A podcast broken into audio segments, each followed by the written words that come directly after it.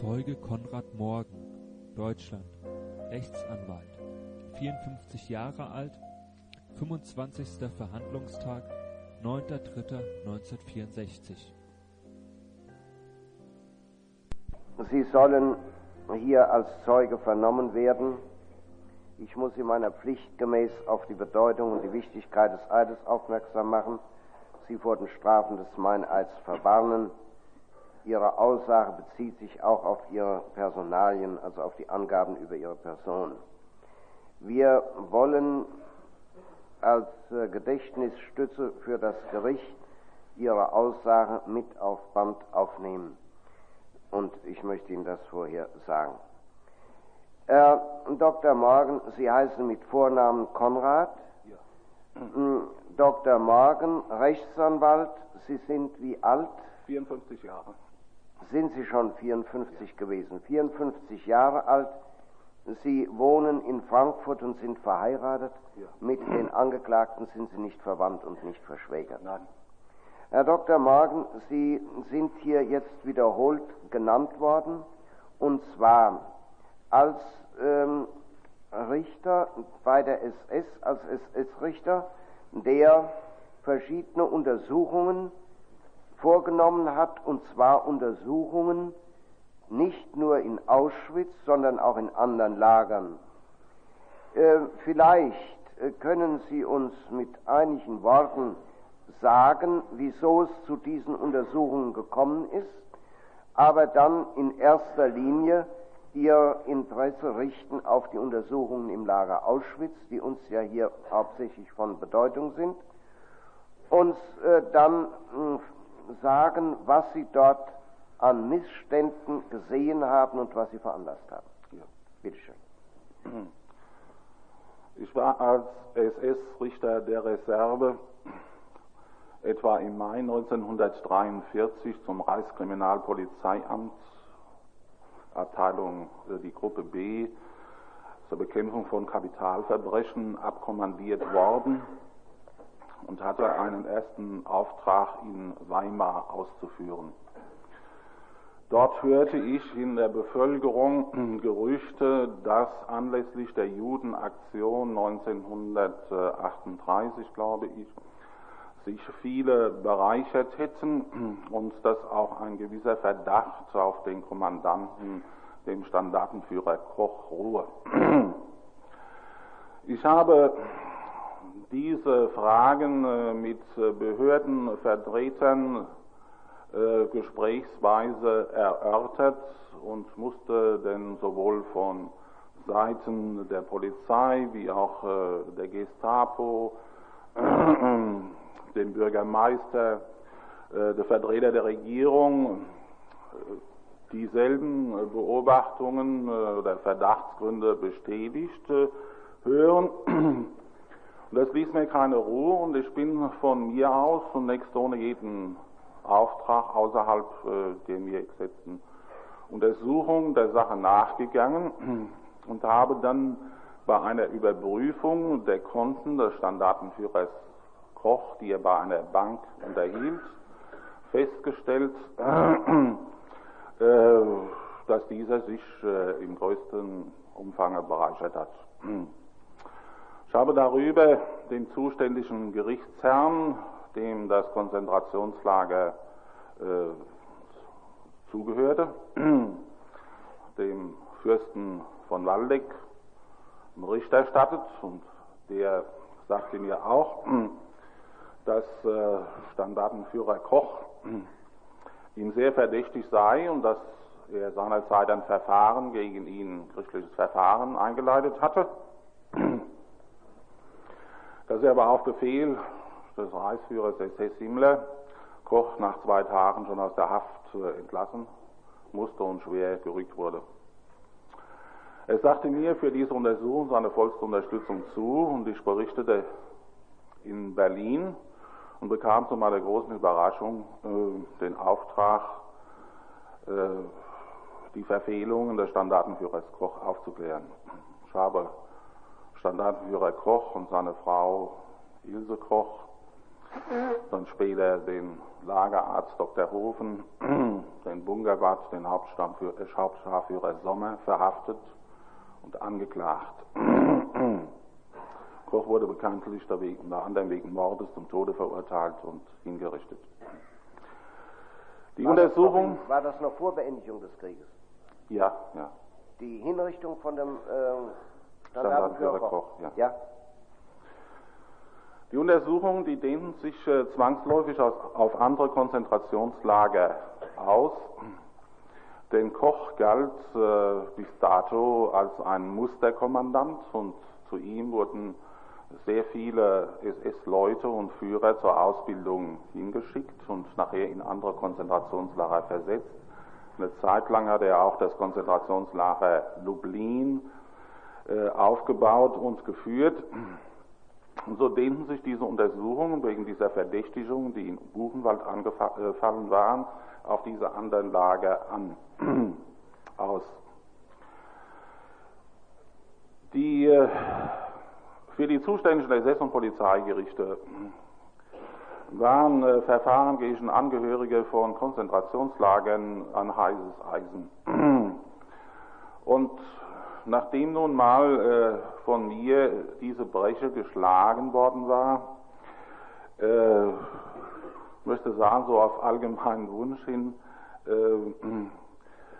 war man froh, dass man jemand hatte und dem ich also nun so ein Spezialist für Konzentrationslagerverbrecher geworden war, erhielt ich äh, durch allgemeines Rundschreiben äh, den Auftrag,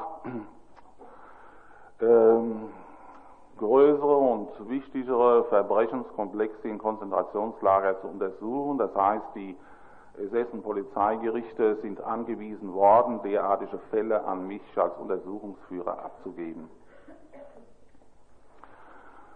Nun zum Komplex Auschwitz.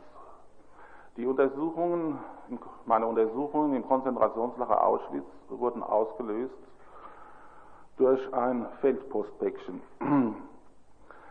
Es war ein etwas kleineres, mehr langes als schmales äh, Paket, gewöhnlicher Karton, äh, der wegen, wahrscheinlich wegen seines ungeheuren Gewichtes, bei der Feldpost aufgefallen war und wegen seinem Inhalt hatte ihn die Zollverhandlung beschlagnahmt. Es enthielt nämlich drei Klumpen mit Gold. Gold war eine Devise, ablieferungspflichtig und äh, so ergab sich die Beschlagnahme durch die Zollverhandlung. Absender war ein SDG, das heißt ein Sanitätsdienst Graz des Konzentrationslagers Auschwitz. Und adressiert war dieses Paket an seine Frau.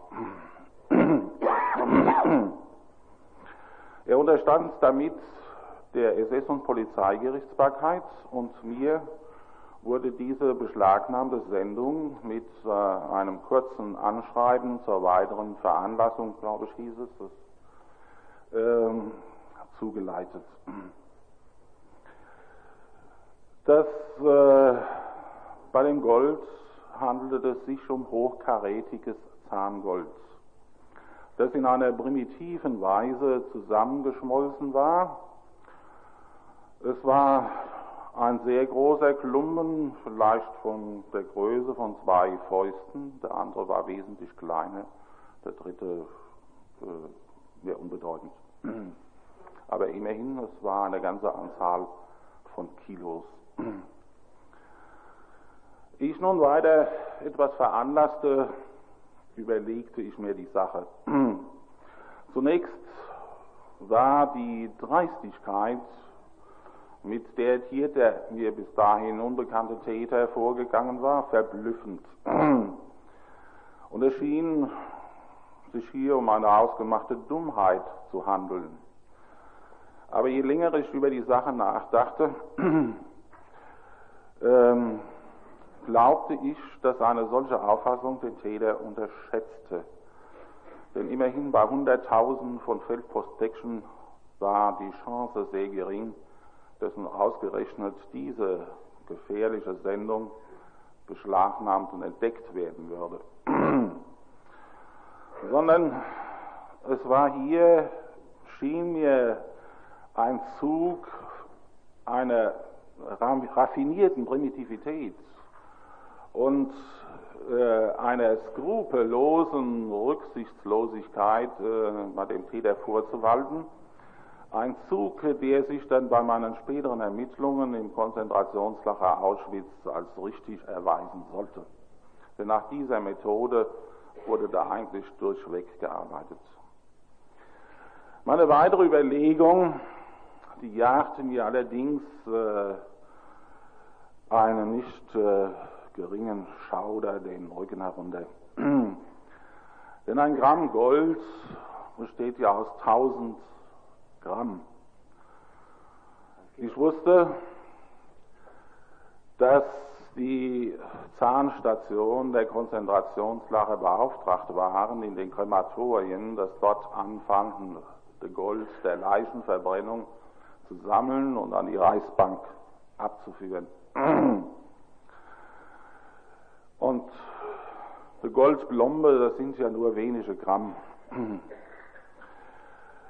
1000 Gramm oder mehrere tausend Gramm bedeutete also den Tod von mehreren tausend Menschen. Aber es trägt ja nicht jeder Goldblommen, sondern in der damaligen doch sehr armen Zeit nur ein gewisser Bruchteil. Und je nachdem, wie man schätzte, ob jeder 20. oder 50. oder 100. Gold im Mund trug, musste man diese Zahl damit multiplizieren. Und so stellte eigentlich diese beschlagnahmte Sendung sozusagen den Gegenwert von 20, 50 oder 100.000 von Leichen dar. Ein erschütternder Gedanke, aber das geradezu Unfassbare daran war, dass der Täter unbemerkt derartige bedeutende Mengen beiseite bringen konnte. Und so wenig die Tat des Angeklagten aufgefallen war, so schloss ich weiter, so wenig konnte es da auffallen, dass da 50 oder 100.000 Menschen verschwunden und verascht worden waren. Eine natürliche Todesursache konnte hier ja nicht obwalten, sondern die Menschen, die mussten hier ermordet worden sein. Unter diesem Gesichtspunkt erfasste ich erstmal, dass mir dieses damals kaum bekannte Auschwitz, dessen geografische Lage ich mit einigen Schwierigkeiten auf der Karte suchen musste, eine der größten Menschenvernichtungsstätten sein musste, die überhaupt die Welt gesehen hatte. Ich hätte diesen Vorgang des bei der beschlagnahmten Goldsendung sehr einfach erledigen können. Die Beweisstücke waren ja nun überzeugend. Ich hätte den Täter verhaften lassen können und anklagen und damit war der Fall erledigt. Aber nach meinen Überlegungen, die ich Ihnen kurz geschildert habe, äh, musste ich unbedingt mir das ansehen äh, und äh, ich fuhr deshalb so schnell ich konnte nach Auschwitz, um die Untersuchungen an Ort und Stelle zu führen.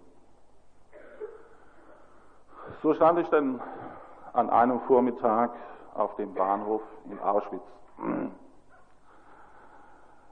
Man erwartet unwillkürlich von einer Stätte, in dem sich Ungeheuerliches, Unsagbares, Unvorstellbares vollzieht, dass irgendwie der Spuren sichtbar sein müsste, besondere Atmosphäre. Ich blieb deshalb längere Zeit auf dem Bahnhof stehen, um da irgendetwas zu sehen. Aber Auschwitz ist eine kleine Stadt mit einem sehr großen Durchgangs- und Verschiebebahnhof, etwa wie Bebra. Es gingen dauernd Züge durch Truppentransporte nach dem Osten, verwundete Transporte kamen zurück, Kohlenzüge, Erzzüge, Güterzüge, auch Personenzüge. Die Menschen, die stiegen da aus, die Jungen lustig, Eltern mürrisch abgearbeitet, als wäre es die alltäglichste Sache von der Welt. Es sah auch Häftlingstransporte, gestreiften Anzügen, aber die gingen von Auschwitz weg, es kam keiner an. Nun, das Konzentrationslager war nicht zu übersehen, aber von außen bot es auch nur den Anblick, äh, den man von Kriegsgefangenenlagern oder anderen Konzentrationslagern gewohnt war, hohe Mauern, Stacheldraht, Wachtürme, Posten, die auf und ab gingen, an Tor ein geschäftliches Treiben der Häftlinge, aber sonst nichts Auffälliges. Ich melde mich bei dem Kommandanten, dem Standartenführer Höss, ein etwas untersetzter, sehr wortkarger, einsilbiger Mann mit einem steinernen Gesicht. Ich hatte ihm meine Ankunft bereits durch Fernschreiben mitgeteilt und eröffnete ihm, dass hier Untersuchungen zu führen hätte. Er sagte, es war dem Sinne nach, dass äh, ihnen eine ungeheuer harte Aufgabe übertragen sei und dieser Aufgabe seien charakterlich nicht alle gewachsen. Und fragte dann kurz, äh, wie ich beginnen wolle. Ich sagte ihm, ich müsste zunächst mal das ganze Lager besichtigen. Ehe ich eine Untersuchung in einem Konzentrationslager begann, habe ich mir das Lager allgemein und insbesondere seine Schwerpunkte da angesehen. Ich sah kurz auf den Dienstplan, telefonierte und es kam dann äh, ein Hauptsturmführer und den wies er an, äh, mich mit einem Wagen durch das Gelände zu fahren und ihm, mir alles zu zeigen, äh, was ich sehen wollte. Fing mit dem Anfang vom Ende an, nämlich der Rampe in Birkenau. Die Rampe sah aus wie jede andere Rampe auf einem Güterbahnhof auch. Es war nichts Besonderes daran festzustellen und es waren auch gar keine besonderen Vorkehrungen irgendwie getroffen. Ich fragte deshalb meinen Führer, ähm, wie das nun vor sich ginge. Er erklärte mir, dass äh, ein Transport, meistens Juden, vom Bahnhof kurz vor der Ankunft vom Einlaufen Auschwitz dem Lager gemeldet wird. Darauf rückte eine Wachmannschaft aus, sperrte die Gleise und die Rampe ab. Dann wurden die Türen der Waggons geöffnet. Die Ankömmlinge mussten aussteigen und ihr Gepäck absetzen. Männer und Frauen mussten sich getrennt aufstellen. Und dann, erklärte mir, würde zunächst nach Rabbinern gefragt. Rabbiner und sonstige bedeutende jüdische Persönlichkeiten wurden sofort ausgesondert, ins Lager gebracht, in eine Baracke, die sie für sich hatten. Ich habe sie später gesehen, es stimmte, gut gehalten, sie brauchten nicht zu arbeiten, es wurde erwartet, dass sie möglichst viele Briefe und Postkartengrüße in aller Welt nach Auschwitz schickten, um damit von vornherein jeden Verdacht, dass hier irgendetwas Gräuliches vor sich gehe, zu zerstreuen. Danach fragte man nach Spezialisten, die das Lager brauchte. Das Lager war ja mit großen Industriebetrieben verbunden. Ähm, die suchte man dann vorher aus und der Rest der wurde dann nach arbeitsfähig, arbeitsunfähig getrennt. Die Arbeitsfähigen marschierten zu Fuß in das Lager Auschwitz, wurden dort regulär als Häftlinge aufgenommen, eingekleidet, eingeteilt. Die äh, andere Gruppe äh, musste auf Lastwagen Platz nehmen und ging sofort, ohne dass eine namentliche Feststellung erfolgte, in die Gaskammern nach Birkenau. Als schwarzen Witz erzählte mir mein Begleiter, dass äh, wenn man keine Zeit habe oder äh, kein Arzt da sei, zu viele Ankömmlinge da seien, dass man dann auch gelegentlich ein Verfahren abkürze. Man Ankömmlingen dann sagte, äh, höflichen Worten, das Lager wäre doch einige Kilometer entfernt und wer sich äh, zu krank oder zu schwach oder das Gehen zu unbequem sei, der könne auch hier von der Fahrgelegenheit, die das Lager bereitgestellt haben, Gebrauch machen. Darauf stütze, äh, setzte denn ein Massenansturm auf die Fahrzeuge ein. Und nur diejenigen, die nicht mitkamen, die konnten dann das Lager marschieren, während die anderen unbewusst den Tod gewählt hatten.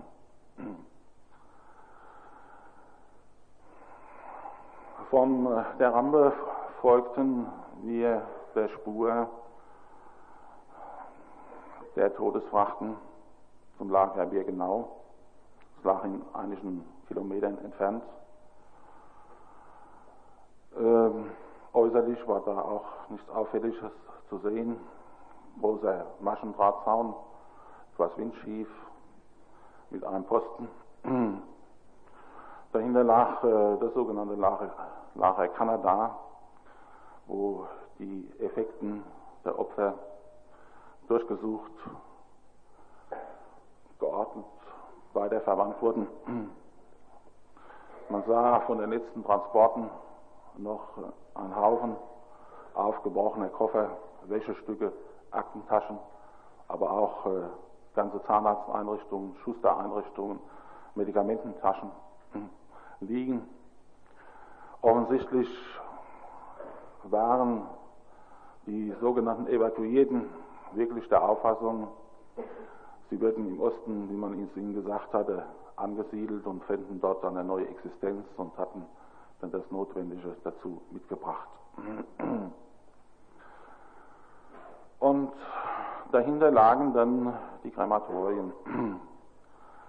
Es waren einstöckige Hallen mit Satteldächern, die genauso gut Werkschuppen oder kleine Werkstätten hätten sein können.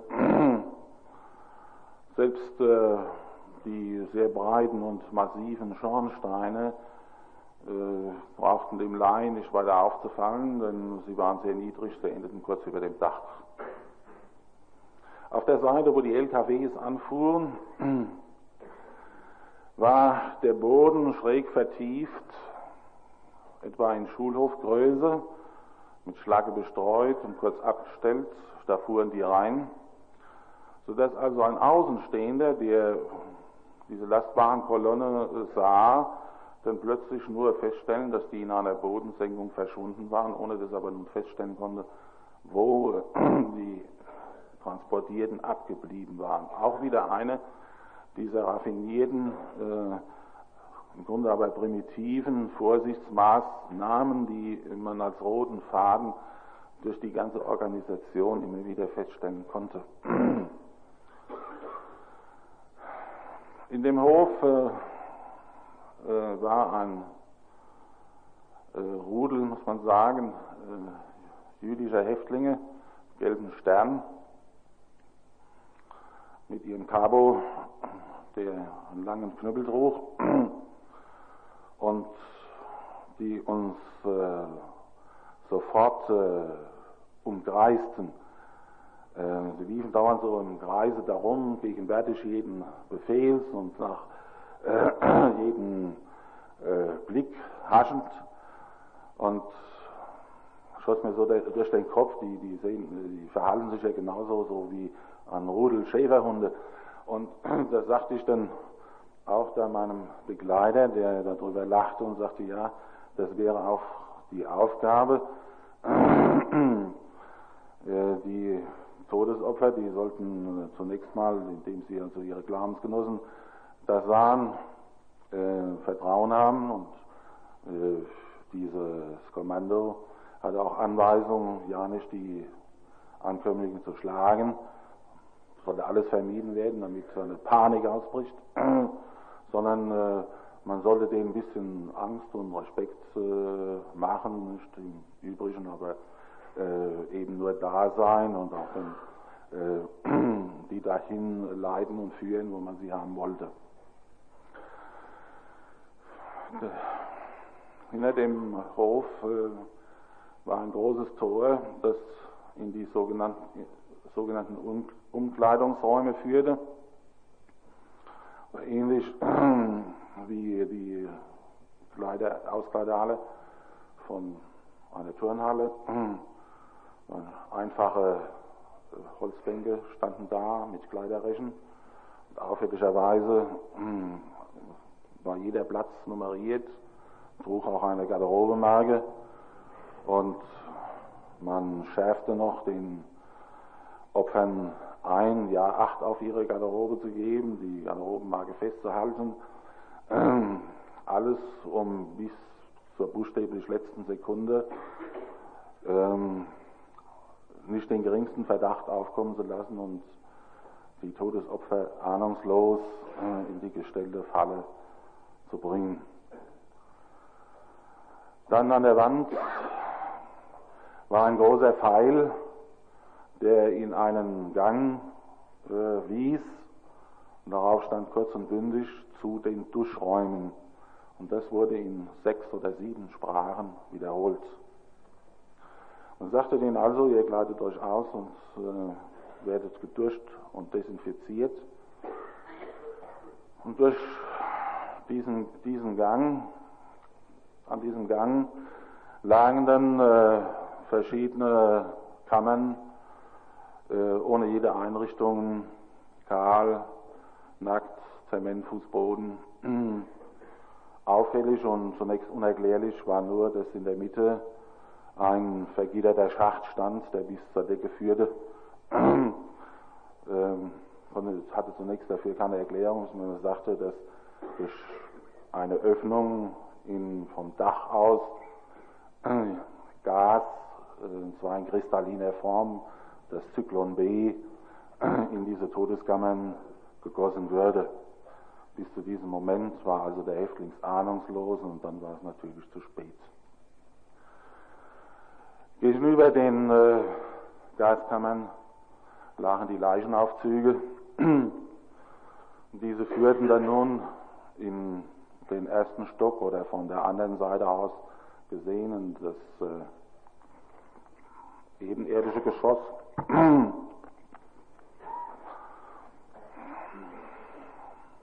Das eigentliche Krematorium war ein riesiger Saal dessen einen Seite langer Reihe die Krematoriumsöfen standen, mit geblätterten Fußboden.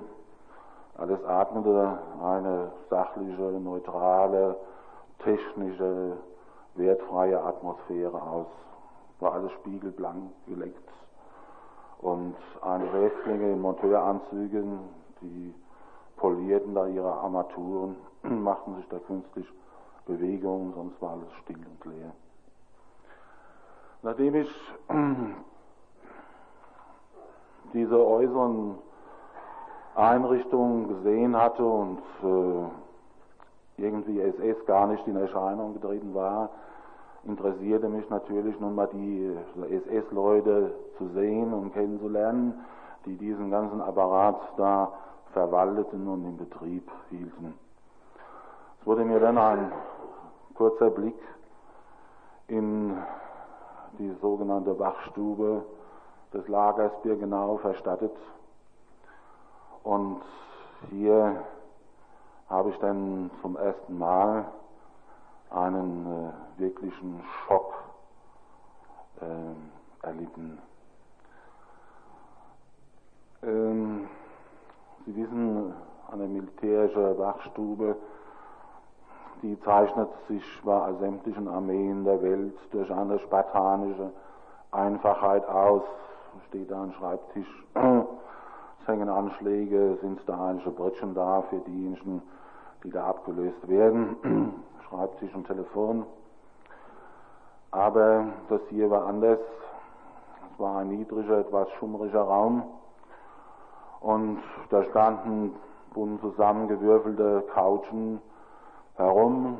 Und auf diesen Couchen, da lagen malerisch äh, einige SS-Leute, meistens unter Führerdienstgrade, und dösten da mit glasischen Augen vor sich hin. Ich hatte den Eindruck, dass sie ähm, die Nacht vorher ziemlich viel Alkohol genossen haben mussten. Statt eines Schreibtisches stand ein riesiger Hotelherd da und auf diesem trugen vier, fünf äh, junge Mädchen Kartoffelpulver.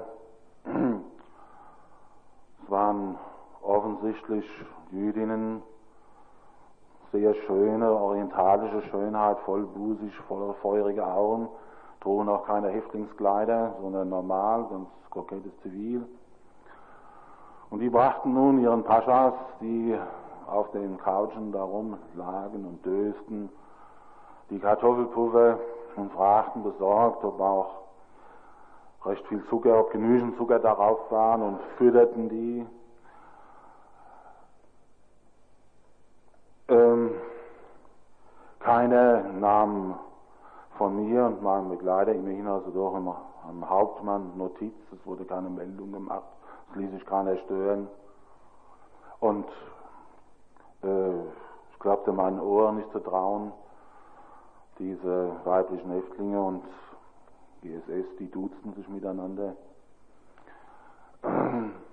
Ich muss also wohl ziemlich entgeistert äh, meinen Begleiter angeschaut haben. Der zuckte nur die Achseln und sagte, die Männer haben eine schwere Nacht hinter sich. Sie hatten einige Transporte abzufertigen. Ich glaube, so drückt er sich aus.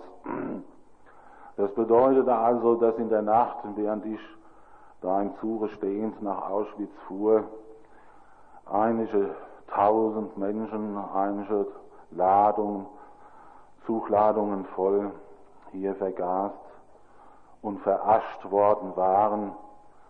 Und von diesen Tausenden von Menschen da war auch nicht das Stäubchen auf einer Ofenarmatur übrig geblieben.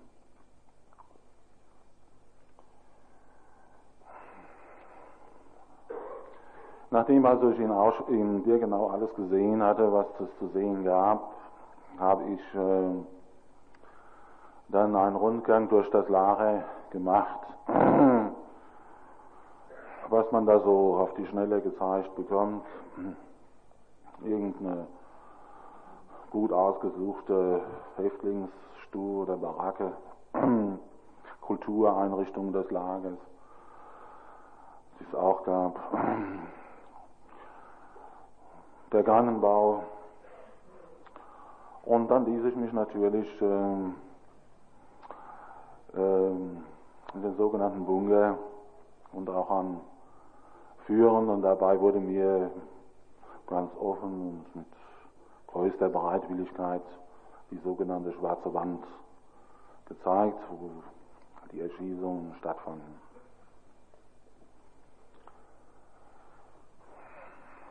Nachdem ich äh, das Lager besichtigt hatte, war mittlerweile spät Nachmittag geworden,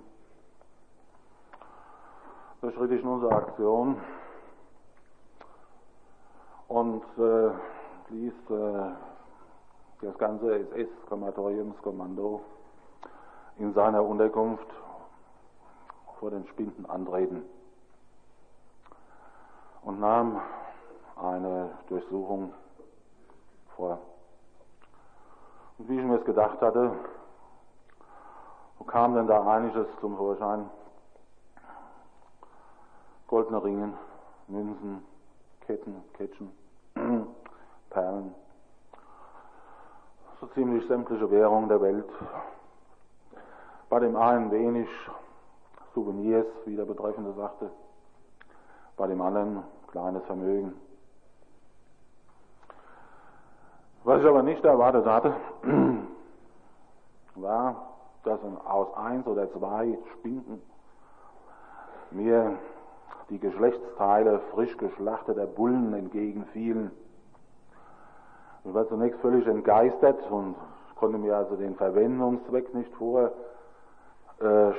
bis mir der betreffende Spindinhaber errötend, tatsächlich, das gab es, dann gestand, dass man äh, sich das besorge äh, zur Auffrischung der, der eigenen sexuellen Potenz.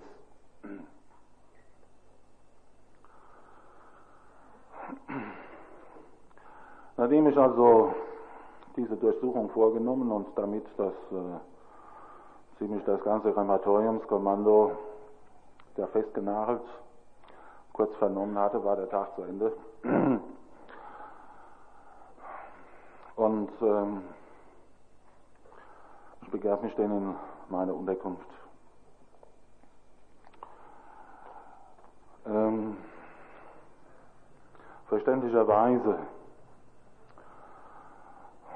konnte ich in dieser Nacht kein Auge schließen,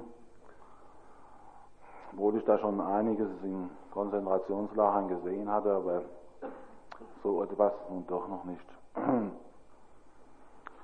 Und ich überlegte mir, was nun dagegen unternommen werden könnte. Der Laie neigte nun angesichts der scheinbaren Machtfülle eines Richters, eines Staatsanwaltes, dazu die Frage zu stellen, warum hast du denn die Verantwortlichen, und zwar an höchster Stelle befindlichen, nicht sofort verhaftet und denen diese entsetzlichen Verbrechen den Prozess gemacht? Ich darf die Laienbeisitzer zunächst daran erinnern, dass hier kein Richter außerhalb der Hauptverhandlung an der Strafsache die Macht hat, eine Verhaftung vorzunehmen, sondern er ist darauf angewiesen, dass der zuständige Staatsanwalt einen Haftantrag stellt. Der Staatsanwalt muss in wichtigen Sachen seinem Vorgesetzten, dem Oberstaatsanwalt, dem Generalstaatsanwalt oder dem Bundesanwalt oder dem Justizminister berichten. Die Staatsanwaltschaft ist eine bürokratische Behörde, die weisungsgebunden ist. Und es kann nicht irgendein Hilfsarbeiter an der, an der Staatsanwaltschaft einfach einen Antrag stellen, irgendwie eine bedeutende Persönlichkeit zu verhaften. Bei der SS- und Polizeigerichtsbarkeit lagen nun die Dinge ganz anders. Die SS- und Polizeigerichtsbarkeit war ja äh, Kriegsgerichtsbarkeit neben der Kriegsgerichtsbarkeit des Heeres, der Marine, der Luftwaffe, die Kriegsgerichtsbarkeit des vierten Wehrmachtsteiles, nämlich der Waffen SS und der Polizei in besonderem Einsatz. Die Kriegsgerichtsbarkeit ist ein Ausfluss der militärischen Kommandogewalt, von dieser abgeleitet und abhängig. Alle wichtigen Funktionen, die sonst das Gericht, das mit unabhängigen Richtern besetzt, ausübt, liegt in den Händen des sogenannten Gerichtsherrn, das heißt des kommandierenden Generals. Und über ihm der Chor der Armeegeneral als oberster Gerichtsherr, der Oberbefehlshaber der Wehrmacht damals zu Hitler. Der Gerichtsherr fertigt, der schreibt einen Haftbefehl. Der Gerichtsherr ordnet die Eröffnung eines Verfahrens an. Der Gerichtsherr besetzt das Kriegsgericht. Er bestätigt oder verwirft Urteile. Er ordnet die Vollstreckung an. Um also nun gegen Himmler oder Hitler, die Urheber dieser Verbrechen, vorgehen zu können, gerichtlich vorgehen zu können, hätte ich also bei Hitler selbst, der bei Himmler selbst einen Haftbefehl gegen sich selber beantragen müssen. Und selbst wenn er gegen sich selbst ein Verfahren eröffnet hätte, wäre es unmöglich gewesen, ein Gericht zusammenzustellen. Denn das Gericht musste so besetzt sein mit einem, mit einem Beisitzer, Sleinbeisitzer im Range des Angeklagten, mit einem Dienstgröße höheren man hätte also einen Hitler als Beisitzer, einen Über-Hitler als zweiten Beisitzer gebraucht und also Sie sehen daraus, es war absolut unmöglich. Man musste feststellen, dass Hitler sich in einem rechtsfreien Raum bewegte. Dadurch, indem sämtliche Schranken der Gewaltenteilung aufgehoben waren und er Reichskanzler Reichspräsident, Oberbefehlshaber der Wehrmacht, oberster Gesetzgeber, oberstes Vollzugsorgan, oberster Gerichtsherr, alles in einer Person darstellte. Wir wollen an dieser Stelle unterbrechen, Herr Rechtsanwalt Dr. Morgen, und wollen um 2 Uhr wieder fortfahren. Ich bitte Sie pünktlich wieder hier zu sein. Die Sitzung der Rechtsanwalt Dr. Morgen, wenn Sie etwas lauter sprechen würden, es ist mir eben gesagt worden, dass Sie nicht überall verstanden werden. Ich bemühte mich vor der Pause auszuführen, dass mit judiziellen Mitteln gegen die von mir festgestellten Verbrecher nicht vorzugehen war. Was auf die an letzter Stelle Verantwortlichen, nämlich Hitler und Himmler, zutrifft, trifft selbstverständlich auch auf die von Ihnen unmittelbar Beauftragten zu, den Standartenführer Höss und die ihm Untergebenen. Denn sie hätten, wenn sie die Anklage gegen diese Männer verfügen, verfügt hätten, zugleich sich selbst und ihre eigenen Taten anklagen und verurteilen müssen. Der Staatsanwalt, der Richter kann ja nur das Gesetz anwenden, das er vorfindet und sich kein eigenes machen. Tritt er außerhalb der Schranken des Rechtes, dann wird er selber zum Verbrecher. Es lag in dieser nahe, Lage nahe, an außergesetzliche Möglichkeiten zu denken, nämlich an ein Attentat. Aber das war undurchführbar denn ich als einer der wenigen war während des Krieges einmal im Führerhauptquartier. Ich wurde zu einem Vortrag vor Himmler befohlen. Man kam dahin nur aufgrund eines schriftlichen Befehls vom Führerhauptquartier selbst.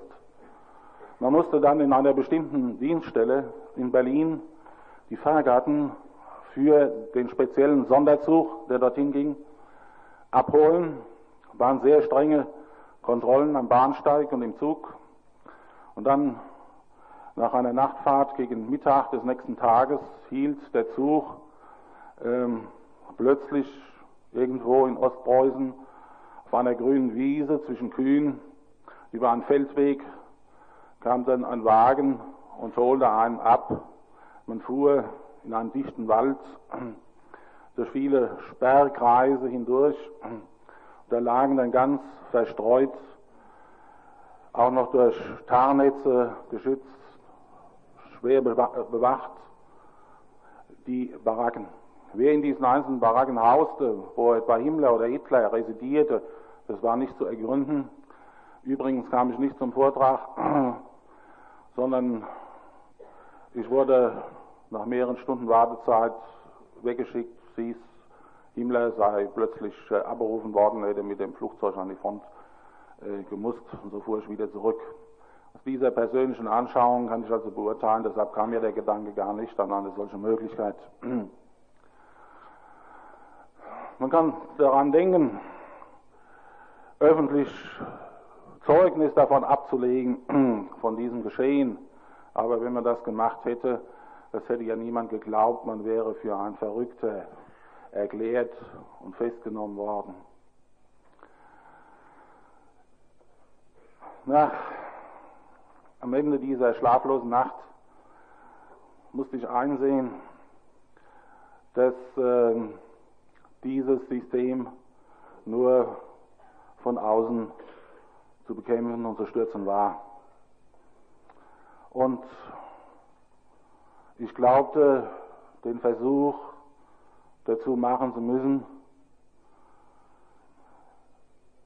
Es fiel mir ein, dass ich vor einiger Zeit mal mit einem Kriminalkommissar gesprochen hatte, der Jahre im Grenzabschnitt äh, an der Schweiz, Konstanz, äh, Dienst versah und der mir damals gesprächsweise über die vielen Möglichkeiten des Grenzübertrittes berichtete, erzählte und beschrieb, der Straßen mit Häusern, wo der Vordereingang auf deutschem, der Hintereingang schon auf Schweizer Gebiet liegt.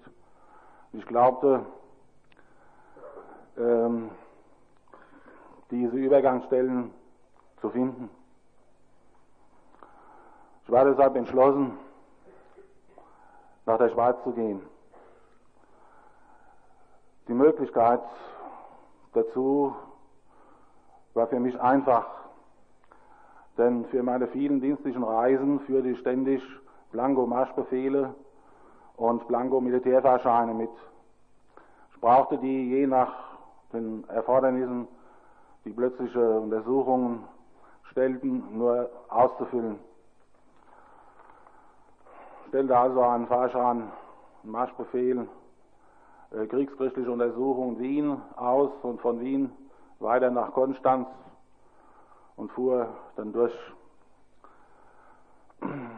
36 Stunden später etwa näherte ich mich meinem Ziel. In der Zwischenzeit hatte ich mich äh, so weit wieder beruhigt, dass ich nun die mir bevorstehenden nächsten Ereignisse versuchte ins Auge zu fassen, glaubte, dass mir der Grenzübertritt gelingen würde?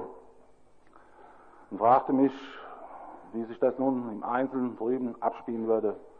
Sicherlich sofort eine Vernehmung und würde von einer Dienststelle zu einer höheren weitergereicht werden, während ich mir das plastisch vorzustellen versuchte, die Fragen meine Antworten, ähm, da wurde mir plötzlich klar, dass dieser, mein Bericht und meine Erzählung ja für einen Außenstehenden, äh, insbesondere für einen Neutralen, ja so unglaublich und unfassbar klingen musste, dass mir nichts geglaubt werden würde.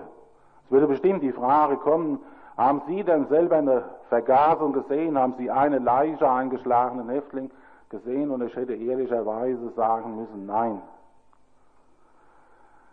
Aber ich riss mich, ich riss mich aus dem Gedanken, stelle mir das umgekehrt vor, dachte, wenn es nun gut geht, äh, dir wird geglaubt, was passiert denn dann?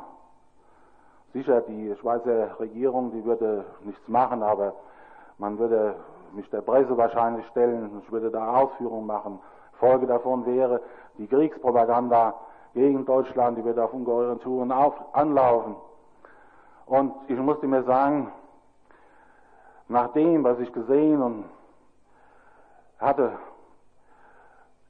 bei einem totalen Zusammenbruch, bei einer völligen Besiegung Deutschlands, da würden die Siegermächte uns, das ganze deutsche Volk ja aufgrund dieser Vorkommnisse vernichten und jeden Einzelnen, so dachte ich mir, vierteilen.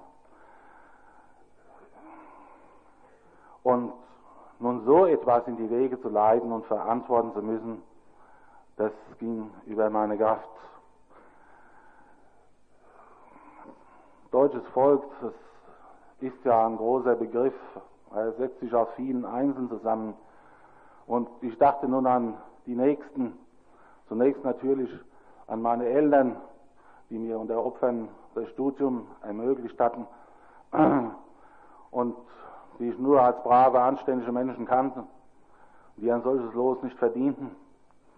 Ich dachte weiter an meine Kameraden, die ich vor kaum einem Vierteljahr an der Russlandfront verlassen hatte. War damals im Regiment SS Germania, das zum großen Teil aus Dänen, aus Belgiern, Holländern, Norwegern bestand, Freiwilligen, jungen Idealisten, die mir offen erklärten, sie seien keine Nationalsozialisten, aber dass es hier nunmehr darauf ankomme, die europäische Kultur zu verteidigen gegen den anbrannenden Bolschewismus und die unzureichend bewaffnet gegen eine Übermacht kämpfend, unsinnige Befehl, Haltebefehle ausführend, äh, da auch, zwar die Soldaten kennen das von der Russlandfront, als Division verheizt wurden und trotzdem äh, den Tod erlitten für ihre Ideale. Auch die hatten das nicht verdient. Und so sah ich denn auch, von welcher Seite ich die Angelegenheit betrachtete, aus einer solchen Handlung nur neues Unheil kommen. Und ich fuhr daraufhin nach Berlin zurück. Unterwegs wurde äh, ich dann noch weiter ruhig und während ich an diese Henkersknechte in Auschwitz, aber auch an die Häftlinge, die sich da dienstbar machten, zunächst äh, mit Hass und Verachtung äh, und Abscheu gedacht hatte, da versuchte ich, mich in deren Lage zu versetzen. Es ist ja nun ein hervorstechender Zug des Menschen, des Lebens überhaupt, dass es sich den Gegebenheiten anpasst und nach jedem Strohhalm und jeder Chance des Überlebens greift. Und insofern, da war es nicht den Häftlingen zu verübeln. Man konnte deshalb also nicht der ganzen Menschheit Gram sein, ebenso wenig aber wegen dieser SS-Leute, dem ganzen deutschen Volk.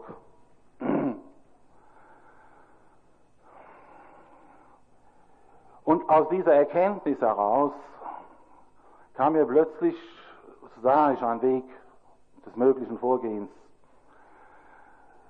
wo das höchste der Rechtsgüter, das Leben, nichts mehr gilt und in den Schmutz getreten wird, massenweise vernichtet, da müssen ja sämtliche andere Rechtsgüter, ob es nun das Eigentum, die Treue oder sonst etwas ist, die müssen ja auch zerbrechen und ihren Wert verlieren.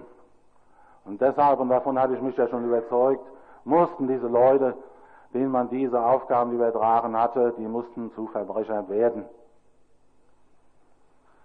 Und dazu gab mir ja nun mein Auftrag und das Strafgesetzbuch die Möglichkeit, diese Verbrechen, nämlich die nicht befohlenen, zu verfolgen. Und das tat ich dann auch. Und ich glaubte, dass man, wenn man massenweise das Verbrechertum entlarvte und immer wieder darauf hinwies, dass das ja nun die Folge der Verhältnisse und der gegebenen Befehle sein musste, dass vielleicht die entfernte Möglichkeit der Einsicht und eines Wandels bestand. Und auch hinsichtlich der Oberverantwortlichen, jedenfalls bis äh, zum Wirtschaftschef der Konzentrationslager dem SS-Obergruppenführer Pohl, hatte ich schon einen ersten Hinweis bekommen. Sie erinnern sich, dass äh, ich eingangs sagte, dass die in den Krematorien der Konzentrationslagern bei den Verbrennungen anfallenden Goldreste der Reichsbank abzuliefern waren. Aber die in den Krematorien in Auschwitz anfallenden Goldmengen gingen nicht zur Reichsbank, sondern zur Läuterung und Umschmelzen an die Degussa Frankfurt-Main.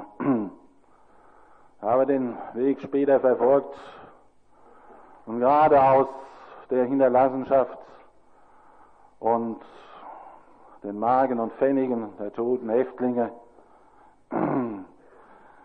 von diesem Konto, das da geführt worden ist, hat, äh, sich der Obergruppenführer Pohl und seine unmittelbaren Mitarbeiter da einige hunderttausend Mark zur Seite gebracht. Das hat äh, mit mir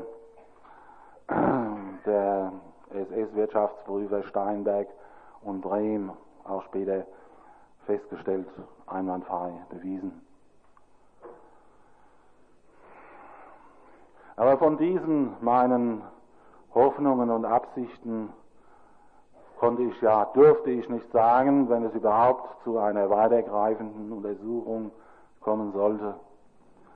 Deshalb trug ich in Berlin im Reichskriminalpolizeiamt vor dem Chef, dem SS-Gruppenführer Nebe, der nachher im Zusammenhang mit dem 20. Juni gehängt wurde, nur die ganz nüchternen Tatsachen mit, dass also das Konzentrationslager Auschwitz auch einen großen Korruptionskomplex äh, aufwiese, wie andere Konzentrationslager, die wir in Untersuchung hatten, auch, dass also auf Anhieb bei der Spindrevision schon 20 mehr oder weniger schwere Fälle äh, festgestellt hatte. Und mittlerweile hatten sich ja die Untersuchungen in den Konzentrationslagern schon eingespielt. Es wurde eine Sonderkommission des Reichskriminalpolizeiamtes gebildet. Ich unterwies äh, den Kommissar in seine Aufgaben und in die Lagerverhältnisse und dann reisten diese Kriminalisten ab nach Auschwitz. Die ermittelten dort, die Ermittlungen waren sehr fruchtbar. Und ich bekam äh, die Berichte, die äh, wichtigsten für mich, die interessantesten Fälle, soweit also Straftaten äh, von Offizieren des Lagers da äh, anklangen. Die bearbeitete ich selbst. Ich ließ mir die betreffenden Häftlinge der SS überstellen, vernahm sie persönlich. Und da stieß ich dann sehr bald schon auf die furchtbaren Zustände, die sich in der politischen Abteilung des Lagers Auschwitz unter der Ägide des ähm, Kriminalobersekretärs der Geheimen Staatspolizei und der Sturmführer Grabner herausgebildet hatten. Ähm, das, äh, was mich äh, zunächst ähm, am furchtbarsten traf, das war die sogenannte Stalin-Schaukel. Sie haben sie hier in dem Prozess, wie ich Zeitungsmeldungen entnehme, als Bogner-Schaukel geschildert bekommen.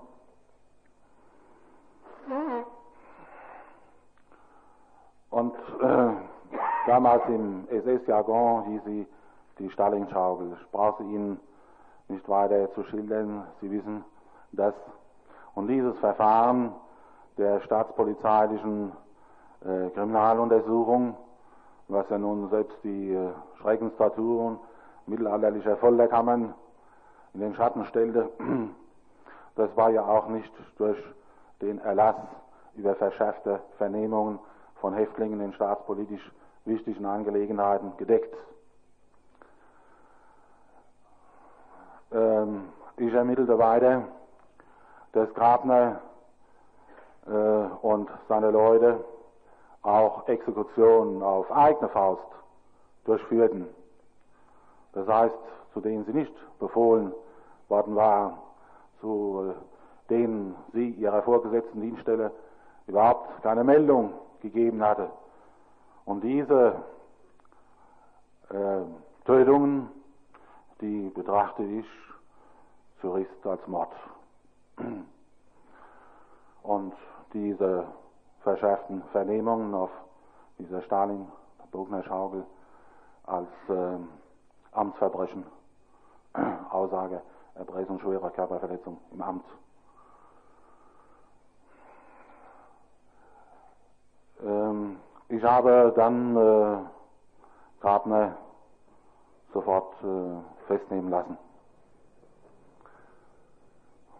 Darauf äh, wurde ich äh, zum Chef der Geheimen Staatspolizei, dem SS-Gruppenführer Müller, zum Rapport ins Reichssicherheitshauptamt bestellt. Schon beim Eintritt brüllte mich äh, ähm, Müller an, äh, was ich da äh, für einen Unfug äh, gemacht hätte. Ich hätte wohl kein Verständnis für staatspolizeiliche Aufgaben. Und so in diesem Tonart ähm, versuchte er sehr ruhig äh, zu bleiben und sagte ihm etwa sinngemäß, äh, Gruppenführer, ich bin kein äh, Gestapo-Beamter, sondern ein SS-Richter und auf das Gesetz äh, vereidigt. Ähm, schließlich leben wir ja noch in einem Rechtsstaat und es gibt Grenzen, an die sich auch die Gestapo zu halten hat. Ähm, Müller, der wurde äh, weiß wie Kalk. Er sprang auf. Ähm, er brüllte mich an. Ähm, was ich mir erlaubte, für eine Sprache mit ihm zu führen. Er, ein General der Waffen-SS und ich, dass ich sei, ein einfacher Oberstummführer, ein Würstchen, ähm, das werde ich mir beweisen, äh, soll mich rausscheren und damit äh, warf er mich buchstäblich aus zur Tür hinaus. ähm, ich stand nun in diesen großen, leeren, endlosen Gängen des ähm, äh, Gebäudes, früheren Kaiser Friedrich Museum, glaube ich, und war überzeugt, dass äh, der Mann in seinem Massen, in seiner Wut, äh, sofort unten die Wache anrief. Denn jeder, der da rein wollte, der musste da einen Besucherschein ausfüllen, wurde namentlich festgehalten und diesen beim Herausgehen wieder abgeben. Ich war überzeugt, wenn ich also jetzt rausgehe, dass ich äh, verhaftet würde und in einem der Keller da verschwende. Ich überlegte mir mal eine Situation und sagte, du, du musst, koste was es wolle, den Gruppenführer Müller umstimmen. Ähm, und äh, so bitter es ist und so schwer es dir fällt, du musst nochmal in die Höhle des Löwen rein. Jedenfalls der Versuch muss gemacht werden. Und ähm, nachdem ich mir das überlegt hatte, zwischen waren fünf oder zehn Minuten vergangen, da ging ich nochmal ins Vorzimmer rein und sagte, ich hätte dem Gruppenführer noch eine wichtige Meldung zu machen, bitte vorgelassen zu werden. äh, zu meiner Überraschung ging die Tür auf und äh, Müller, der war in der Zwischenzeit auch wieder ruhig geworden. Ähm, ich entschuldigte mich, äh, sagte für mein militärisch unziemliches Auftreten und ähm, sagte ihm, äh, Gruppenführer, eigentlich bin ich hierher gekommen, äh, um ihre, ihren Rat und ihre Weisung für die weiteren Untersuchungen äh, zu erbitten. Und plötzlich war der Müller wie umgewandelt, äh, sagt auf einmal, ah, bitte, äh, sehr, stehe Ihnen zur Verfügung. Kamerad Morgen sprach er mich an, nehmen Sie Platz. Ich sagte ihm, ähm, Gruppenführer, es ist doch richtig, dass äh, in jeder Personalakte eines äh, Konzentrationslagerkommandanten und eines Leiters einer politischen Abteilung in einem Konzentrationslager ein Revers von dem Betreffenden unterzeichnet steht, der lautet, dass über das Leben eines Staatsfeindes der Führer entscheidet. ja, sagt er, das stimmt. Sagt er, ich nehme da auch richtig an, dass diese Machtbefugnis auf Sie als den Chef der geheimen Staatspolizei und sonst niemand anderen delegiert worden ist. Sagt er, jawohl, das ist richtig. Da sagte ich, wie würden Sie denn dann beurteilen, wenn ein Ihnen weit Untergebener, ohne Ihnen eine Meldung zu machen, auf eigene Entschließung nach eigenem äh, Gutdünken Häftlinge töten würde? Das ist unmöglich, das gibt's doch nicht.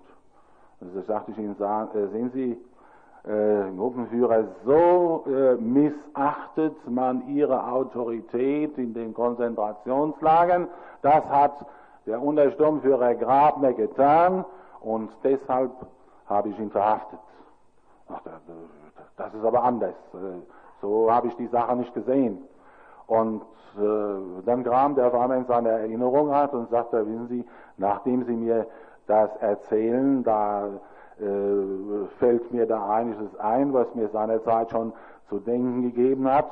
Äh, zum Beispiel ähm, ist da mal äh, äh irgendjemand äh, Bedeutendes, ich weiß nicht, ob es ein Pfarrer oder sonst wer äh, gewesen ist, da verhaftet worden und die Angehörigen, die wandten sich an mich. Ich äh, habe mir den Fall angesehen und habe den betreffenden Bittstellern zugesagt, äh, dass äh, der Häftling entlassen wird. Ich habe mit Fernschreiben die Entlassung angeordnet und habe selbstverständlich angenommen, dass äh, der Häftling entlassen worden sei.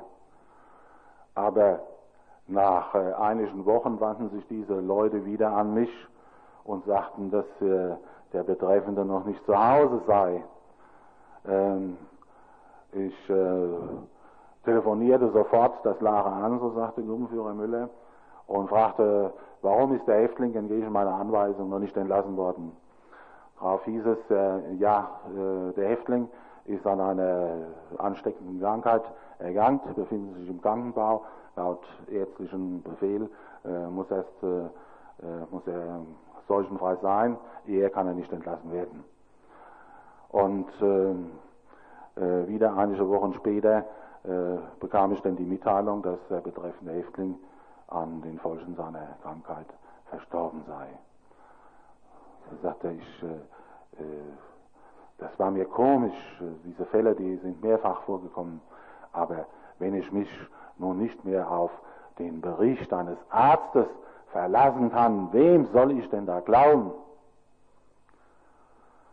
Ich sagte, kommen würde, wenn Sie das mache ich äh, mir mit zur Aufgabe, das zu verhüten. Und darauf also sagt er, machen, machen Sie so weiter, aber äh, suchen Sie den äh, Leiter der äh, Gestapo-Leitstelle, ich weiß nicht, Katowice oder Gleiwitz, jedenfalls die da zuständig ist für dieses Konzentrationslager auf und lassen sich in die besonderen staatspolitischen Aufgaben des Konzentrationslagers dort von der Gestapo-Leitstelle einweisen. Das habe ich nicht getan, um mich da in meinen weiteren Untersuchungen selber nicht zu binden und befangen zu machen. Der Grabner, der blieb also in Haft und wurde von mir wegen Mordes in mindestens 200 Fällen, die ich namentlich ermittelt hatte, angeklagt.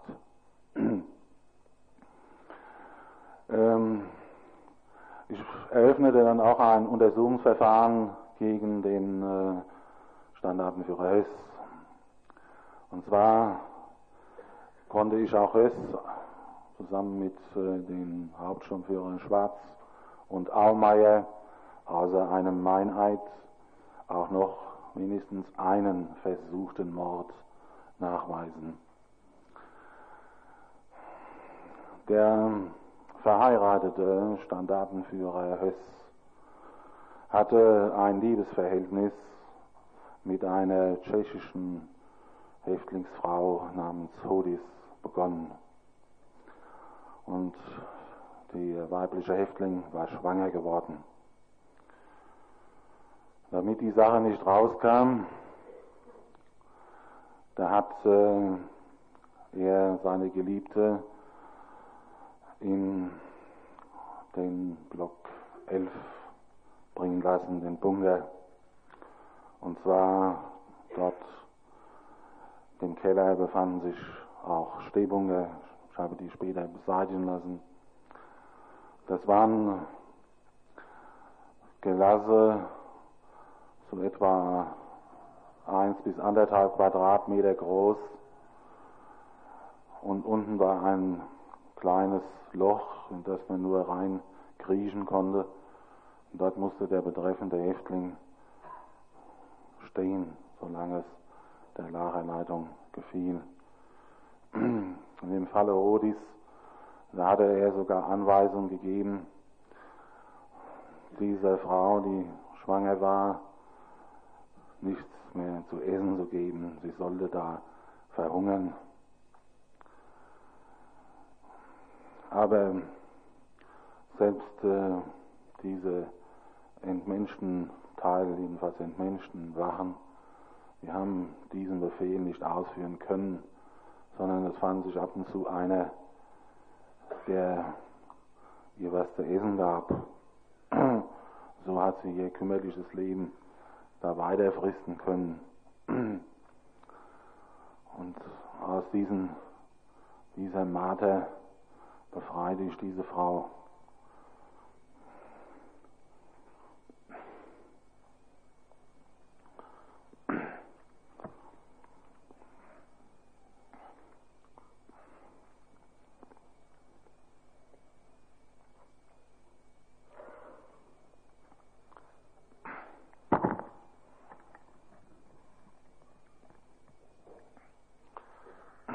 brachte sie in eine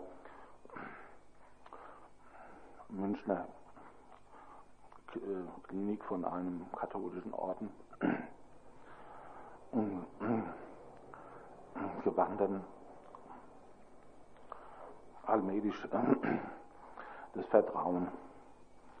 Es ist ja die Schwierigkeit der Untersuchung die gewesen, dass man bei allem guten Willen das Schweigen der Häftlinge kaum brechen konnte. Wie oft hat mir ein Häftling gesagt, ja, zu Ihnen, da kann man Vertrauen haben. Aber was ist, wenn, wenn Sie nicht mehr da sind und wenn Ihre schützende Hand fehlt, dann gehe ich doch auch durch den Kamin.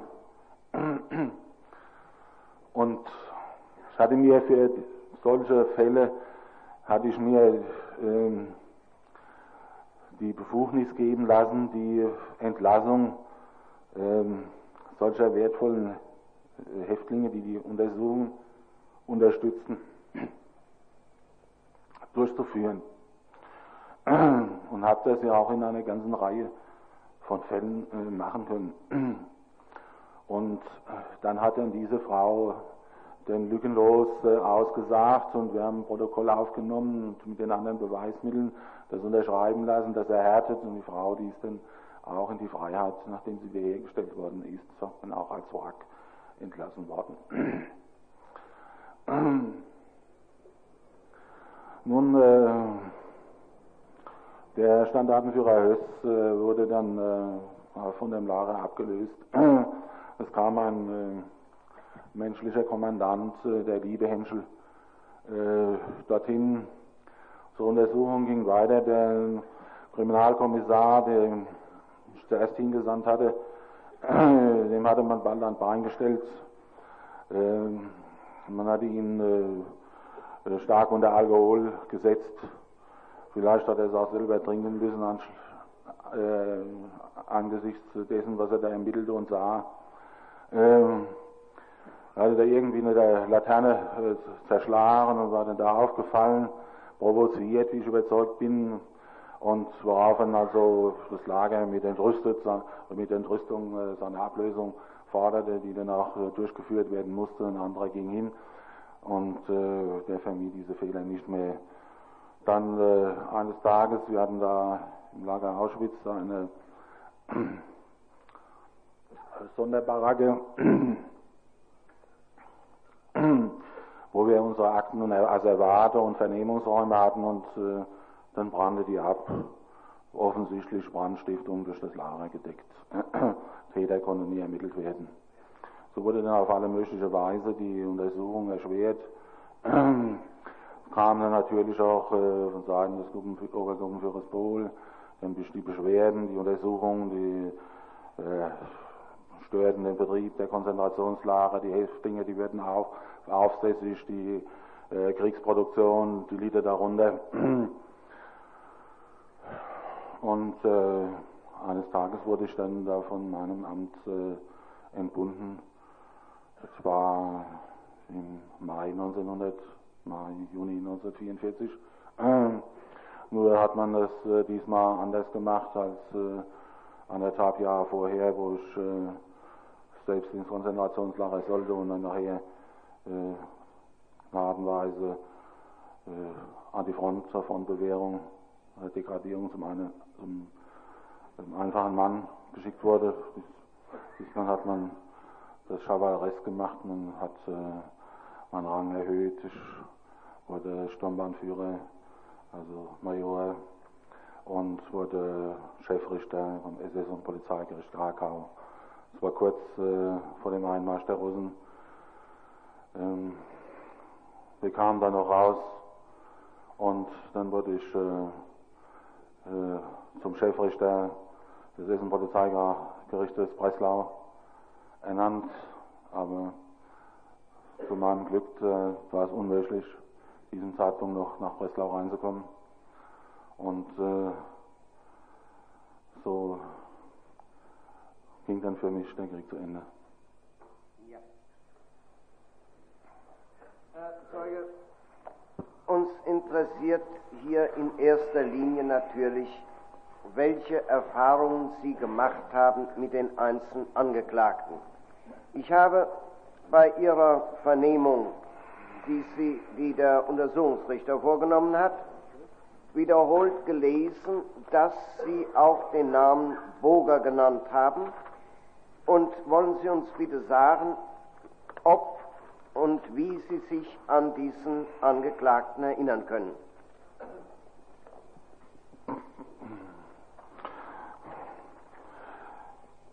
Ich kann mich heute nach 20 Jahren an äh, die einzelnen Fällen natürlich nur noch undeutlich, wenn überhaupt, erinnern. Ich glaube, äh, jeden von Ihnen als Richter äh, würde das so ergehen, äh, wenn Sie 20 Jahre Akten nicht gesehen haben.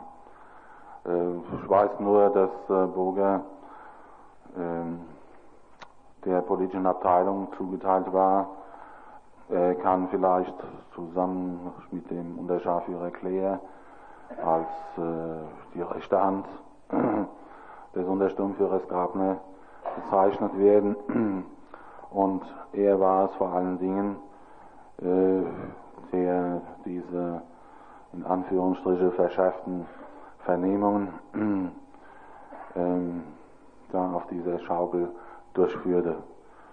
Und dass diese äh, äh, Vernehmung in Anführungsstrichen nur eine Phase war, ergab sich auch das daraus nach meinen Feststellungen, dass bei diesen Vernehmungen noch nicht einmal ein Protokoll geführt worden ist. Ja. Ähm, wissen Sie noch Einzelheiten darüber, wie Boger diese Vernehmung durchgeführt hat und insbesondere in welchen Fällen oder was dabei passiert ist? Leider kann ich mich nicht mehr daran erinnern. Nein. Ähm, Ich hatte ja hunderte von Verfahren, und zwar Ja. nicht nur im Konzentrationslager Auschwitz, sondern auch noch aus vielen anderen Konzentrationslagern ja, zu nun bearbeiten. wenn, nun wenn Sie sagen, nach Ihrer Erinnerung ist Boger einer derjenigen gewesen, der gerade diese verschärften Vernehmungen hauptsächlich durchgeführt hat.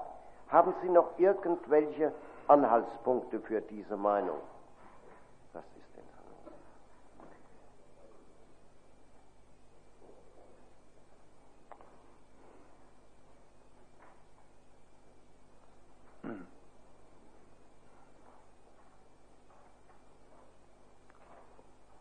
Nein, Sie haben keine Erinnerung mehr daran.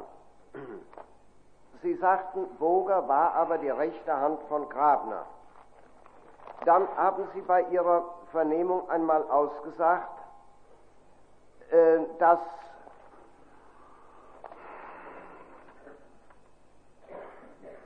äh, Ihrer Erinnerung nach diese Leute von der politischen Polizei beschuldigte zur Beseitigung, dass diese Leute zur Beseitigung ihnen lästig gewordener Häftlinge, Mithelfer und Zeugen diese hätten töten lassen oder sie aus sonstigen Gründen ihre Dienstgewalt missbraucht hätten. ja. Was wissen Sie da noch darüber? ja nur das Endergebnis, nicht mehr die Einzelheiten. Sie wissen auch nicht, wer dabei beteiligt gewesen ist. Nein, das weiß ich nicht mehr.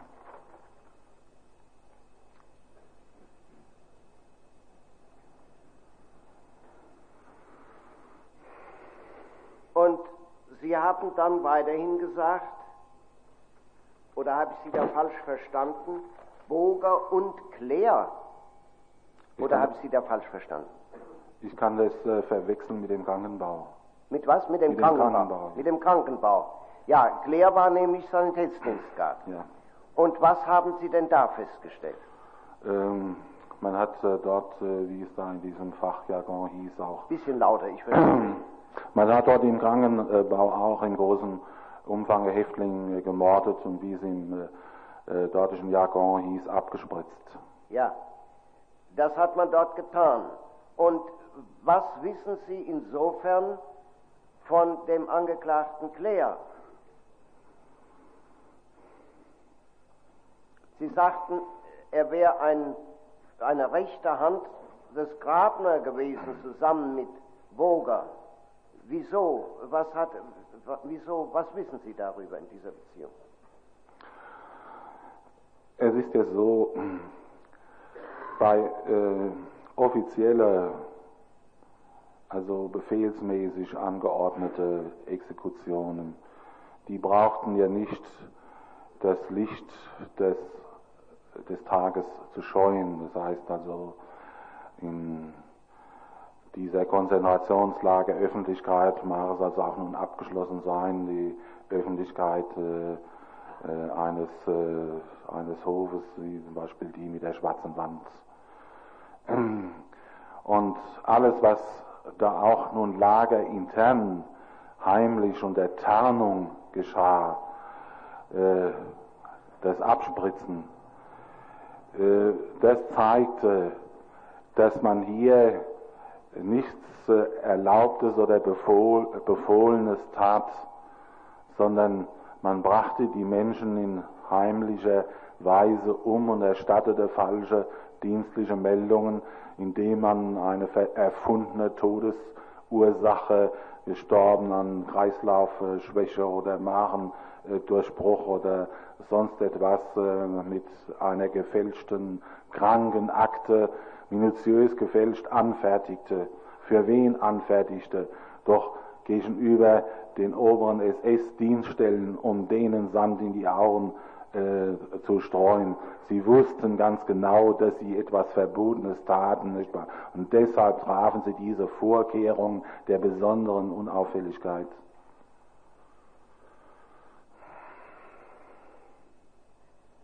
Ja, äh, waren denn diese ganzen Injektionen mit Phenol, von denen wir gehört haben, dass sie sich also äh, in Tausenden von Fällen wiederholten, waren die sämtlich ungesetzlich. Das geht vielleicht zu weit, denn äh, die äh, Lager, die sind ja auch in diese Euthanasieaktion mit einbezogen worden, dass äh, äh, Häftlinge, die ähm, nicht mehr zu retten gewesen sind, die unheilbar erkrankt waren, dass denen, wie es hieß, der Gnadentod gewährt werden konnte. Es ist möglich, dass äh, ein großer Teil ähm, der dort im Gangbau äh, getöteten Häftlinge, dass äh, die unter diese Rubrik fällt. Nun konnte ich natürlich äh, bei der Undurchsichtigkeit des Milieus und der Vielheit äh, der Fälle und auch im Hinblick darauf, dass das Interessante für mich ja die einwandfreien ungesetzlichen Fälle sein mussten, um sie verfolgen zu können, da konnte ich mich natürlich nicht mit allen Fällen befassen. Ja. Nun, was wissen Sie denn von Befehlen, die darauf hinausgingen, dass Leute, die unheilbar erkrankt waren, ähm, hier getötet werden konnten? Wissen Sie etwas davon? Sind da über diese sogenannten Euthanasieanordnungen, wie wir sie jetzt zum Beispiel in dem äh, Limburger Verfahren kennenlernen, sind über diese Anordnungen auch für die KZs besondere Anordnungen ergangen. Es ist Ja. da immer von einer besonderen Anordnung F. 14 F 13. Nochmal? 14 F13 die Rede gewesen. Ja. Was war das für eine Anordnung? Äh, Die 14 F 13, das ist äh, nach dem Aktenplan der, Kon äh, der Konzentrationslager ähm, die Rubrizierung für Todesfälle gewesen. Nochmal, die Rubrizierung für, Für Todesfälle allgemein.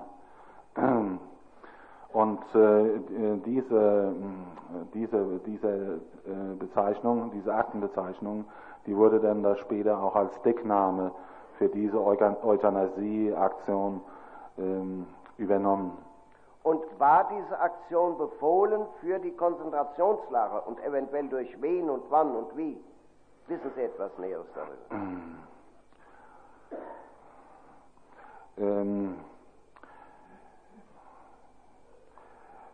die, äh, dieser Befehl ging äh, von äh, dem Reichsarzt des SS, dem Professor Dr. von Grawitz aus. Ja. Aber im Einzelnen sind Sie anscheinend nicht über diese Befehle unterrichtet. Nein. Nun mh, sind Sie ja hier an für sich nicht als Sachverständiger, sondern als Zeuge geladen. Also wenn ich etwas fragen sollte, was nicht in äh, Ihrem Bewusstsein als Zeuge ist, dann bitte ich mir das zu sagen. Ich möchte Sie hier als Zeuge nicht überfragen. Andererseits habe ich natürlich hier verschiedene Unklarheiten, die ich gern bei dieser Gelegenheit geklärt hätte. Sie haben zum Beispiel vorhin gesprochen von den verschärften Vernehmungen. Und da hätte ich gern von Ihnen gewusst, was war durch verschärfte ähm, Vernehmungen überhaupt erlaubt? Zweitens, wann war es erlaubt? Und drittens, von wem musste es erlaubt werden? Über verschärfte Vernehmungen gab es äh, einen besonderen Erlass. Die verschärfte Vernehmung äh, war begrenzt äh, auf Fälle von Landeshochverrat äh, und äh, Fällen von, von äh, großer politischer Bedeutung. Und von großer politischer Bedeutung. Ja. Ja. Äh, Sie musste unter Darlegung des Sachverhaltes beantragt werden und wurde dann vom Reichssicherheitshauptamt genehmigt. Es gab Ausführungsvorschriften darüber. Äh, gestattet waren nur äh, Schläge auf das Gesäß in Beisein eines Arztes. Aber Verwechseln Sie das jetzt nicht mit den Strafen, nein, Die waren ja auch Ja. im Beisein des Ja. Arztes. Ja, also Sie Ja. sagen, das war die verschärfte Vernehmung. Schläge auf das Gesäß im Beisein des Arztes. Ja. Ja. Ich hatte aber aus dem Eindruck, äh, aus dem äh, Unterredung, die ich schilderte mit dem Gruppenführer Müller, den Eindruck, dass die Praxis äh, über diesen Befehl hinausgegangen war, äh, beziehungsweise dass äh, da noch andere Befehle vorlagen. Vielleicht darf ich, äh, ähm, dürfte ich den Hinweis von Müller, mich nach zur Gestapo-Leitstelle Katowice zu begeben und mich dort unterrichten zu lassen über die besonderen staatspolizeilichen Aufgaben dieser Leitstelle und ihrer Außenstelle im Konzentrationslager. Vielleicht wollte er das damit andeuten. Er versuchte mir als Jurist mein Verständnis äh, dafür zu wecken, indem er sagte, äh, folgender Fall, der sich Spiel steht. Er, sagt er, da gibt es für mich keine, keine Grenzen der verschärften Vernehmung, sondern dann ist alles recht. Nun haben wir also zum Beispiel gehört von dieser äh, Schaukel, die verschiedene Namen bekommen hat.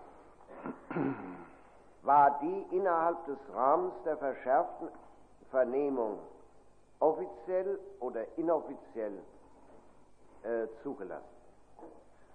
Meines Wissens war sie nicht äh, zugelassen. Ich habe niemand getroffen, der das gut gehießen hätte. Auch Müller hat sich nicht ausdrücklich dazu bekannt, nachdem ich Haf, äh, äh, Grabner verhaften haben lassen. Sie haben Grabner verhaften lassen wegen eines Mordfalls oder mehrerer Mordfälle. Ja, Auch wegen dieser Benutzung dieser Schaukel. jawohl, Auch deshalb. ja. Nun ist uns hier ein Fall geschildert worden, wo ein Häftling vermutlich von dem Angeklagten Boger auf dieser Schaukel aufs Schwerste misshandelt worden ist und insbesondere auch an seinen Geschlechtsteilen. Haben Sie über derartige Misshandlungen des Angeklagten Boger etwas gehört, etwas Näheres?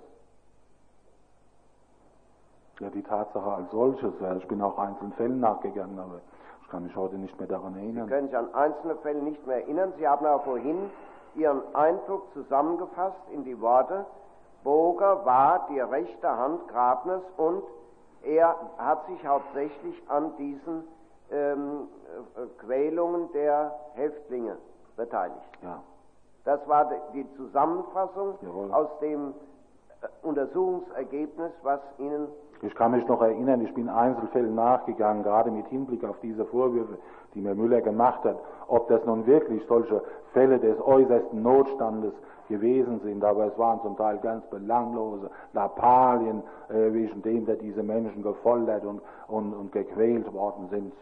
Wurden sie Grübbel gemacht zur Zeit ihres Lebens, beziehungsweise gingen dabei ein.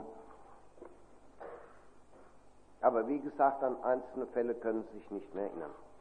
Nun ähm, weiterhin. Wir, Sie haben dann den Namen Claire genannt. Aber Sie sagen, Einzelheiten können Sie auch bezüglich des Claire uns heute nicht mehr sagen. Nein. Nein.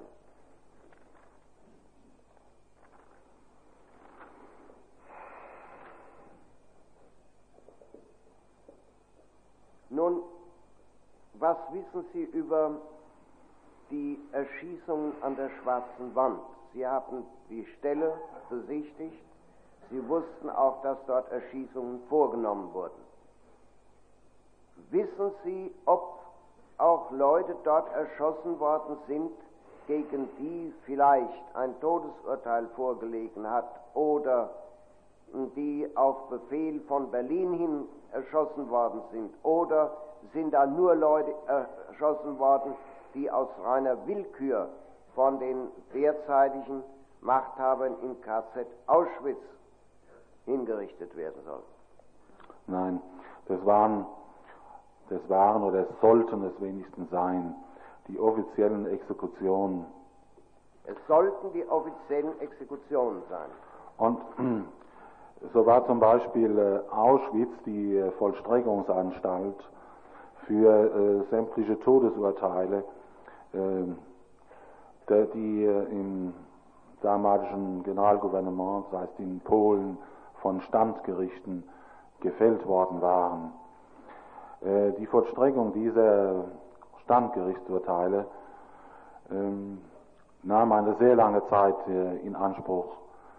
Man, ähm, denn äh, es war ein langwieriges Prüfungsverfahren äh, war vorgeschaltet worden und der Generalgouverneur Frank als Gnadeninstanz ähm, musste letztlich über die Vollstreckung entscheiden.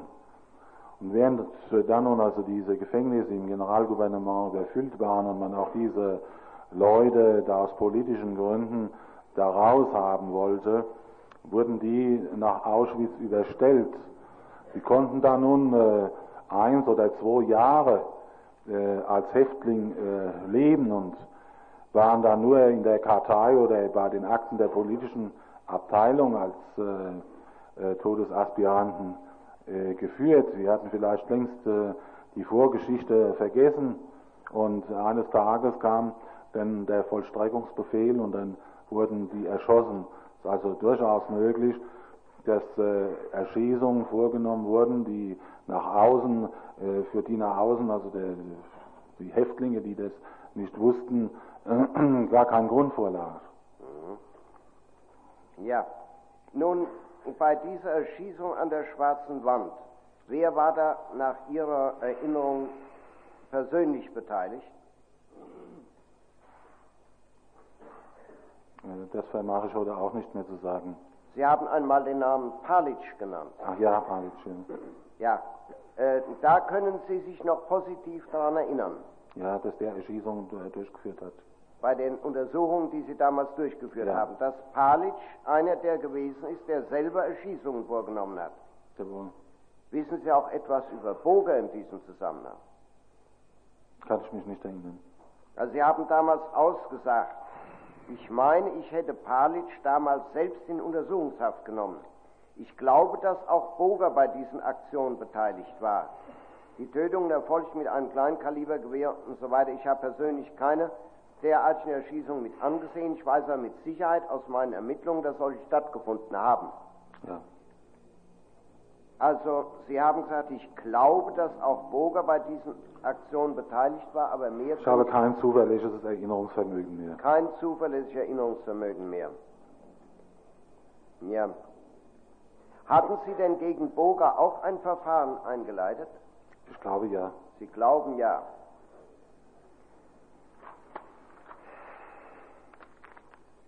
Ja. Hatten Sie noch Fragen? Bitte schön. Sie sagten eben, dass bei diesen Todesurteilen durch Standgerichtsurteile äh, eine Zeit verstrich, bis der äh, Generalgouverneur Frank als ja. Gnadenstand entschieden hatte. Ist Ihnen nun der Name Dr. Mildner bekannt und ein Begriff? Jawohl. Wer war dieser Mann? Er war der Leiter der Gestapo-Leitstelle Katowice. Katowice. Oder Kleiwitz, ich weiß nicht mehr genau. Dieser Dr. Mildner, der soll in Auschwitz Standgerichtsverfahren durchgeführt haben, selbst in Auschwitz. Ist Ihnen darüber etwas bekannt? Heute nicht mehr. Können Sie sich nicht mehr Nein. daran erinnern? Möglich wäre es durchaus. Und wenn er Standgerichtsurteile gefällt hätte, dann hätte nach Ihrer heutigen Aussage ja zunächst äh, an den Dr. Frank das gehen müssen. Ist das richtig? Ja, ähm, es äh, kommt auf die Häftlinge an. Es äh, war ja ein Teil der ehemals polnischen Gebiete, waren glaube ich schon äh, unter Verwaltung des Reichsgebietes gestellt worden. Ja. Ähm, und Frank hatte ja keine Befugnisse, die über sein Generalgouvernement hinausgingen. Also für diese Fälle, die, wenn es sich um Häftlinge äh, gehandelt haben sollte, die äh, nicht zum Generalgouvernement gehörte, mögen sie auch polnischer Nationalität gewesen sein. Da traf also die äh, Gnadenfunktion von Frank nicht mehr zu.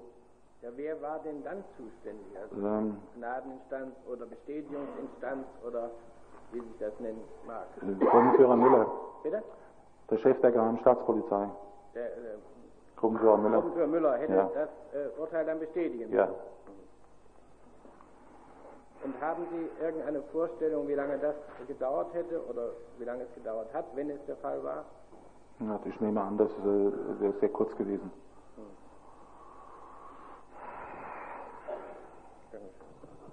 Ja, also Herr Dr. Morgen, ich muss noch einmal darauf zurückkommen. Sie haben uns einmal gesagt, dass nach diesem Erlass über verschärfte Vernehmungen a. besondere Anlässe vorliegen mussten und b. eine Genehmigung von Berlin. Sie glaubten aber, dass man in der Praxis über diese Befehle hinausgegangen ist. Es ist uns das hier wiederholt nunmehr aufgekommen, dass bestimmte Anordnungen, Anweisungen, Befehle, Einrichtungen, Institutionen und so offiziell vorlagen und dass inoffiziell nach ganz anderen Richtungen verfahren wurde. Zum Beispiel die Wirtschaft, das Wirtschafts- und Verwaltungshauptamt brauchte Leute zum Besetzen der Arbeitsstellen der dort eingerichteten Industrien und so weiter. Selbstverständlich kann nur ein Mensch arbeiten, der gesund und kräftig ist. Und diese Leute, die sie arbeiten lassen wollten, sei es nun in Bunalager oder in, sonstigen Werkstätten, die hatten natürlich ein Interesse daran, Arbeiter und keine äh, abgebrachten Menschen zu bekommen. Andererseits hat man die Leute so behandelt und so schlecht behandelt, dass sie gar nicht in der Lage waren, positive Arbeit zu leisten.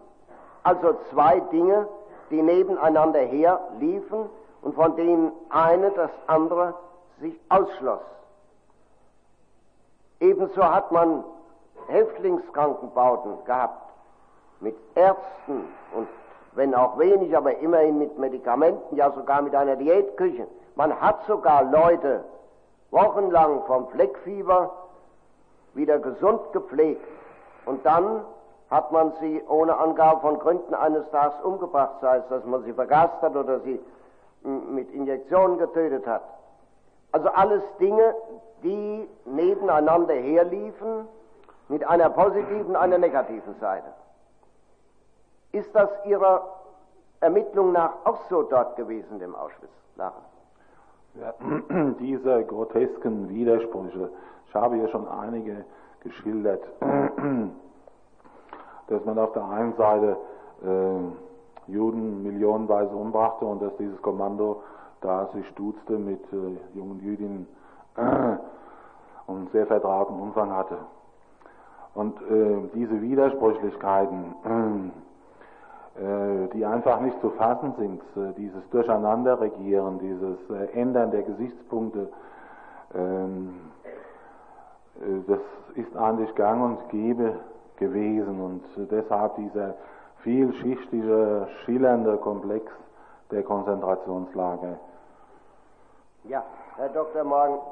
Es buchstäblich alles ist möglich gewesen. Ich muss Sie deshalb fragen, weil wir hier Sachverständige gehört haben. Und diese Sachverständigen haben ihre Sachkunde natürlich in erster Linie aufgrund von schriftlichen Befehlen, Erlassen, Verordnungen, Berichten und so weiter, also aufgrund von Dokumenten ähm, hergeleitet, die ihnen in die Hand gekommen sind. Und nun will ich von Ihnen wissen, ob Sie aufgrund Ihrer Ermittlungen und Erfahrungen feststellen konnten, dass diese schriftlichen Unterlagen zwar offiziell bestanden haben, das aber inoffiziell auch von oben herunter geduldet wurde, gerade das Gegenteil.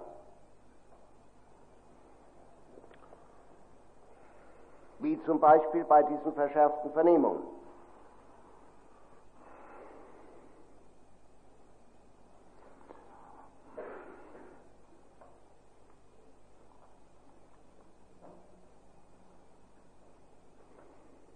Was meinen Sie dazu?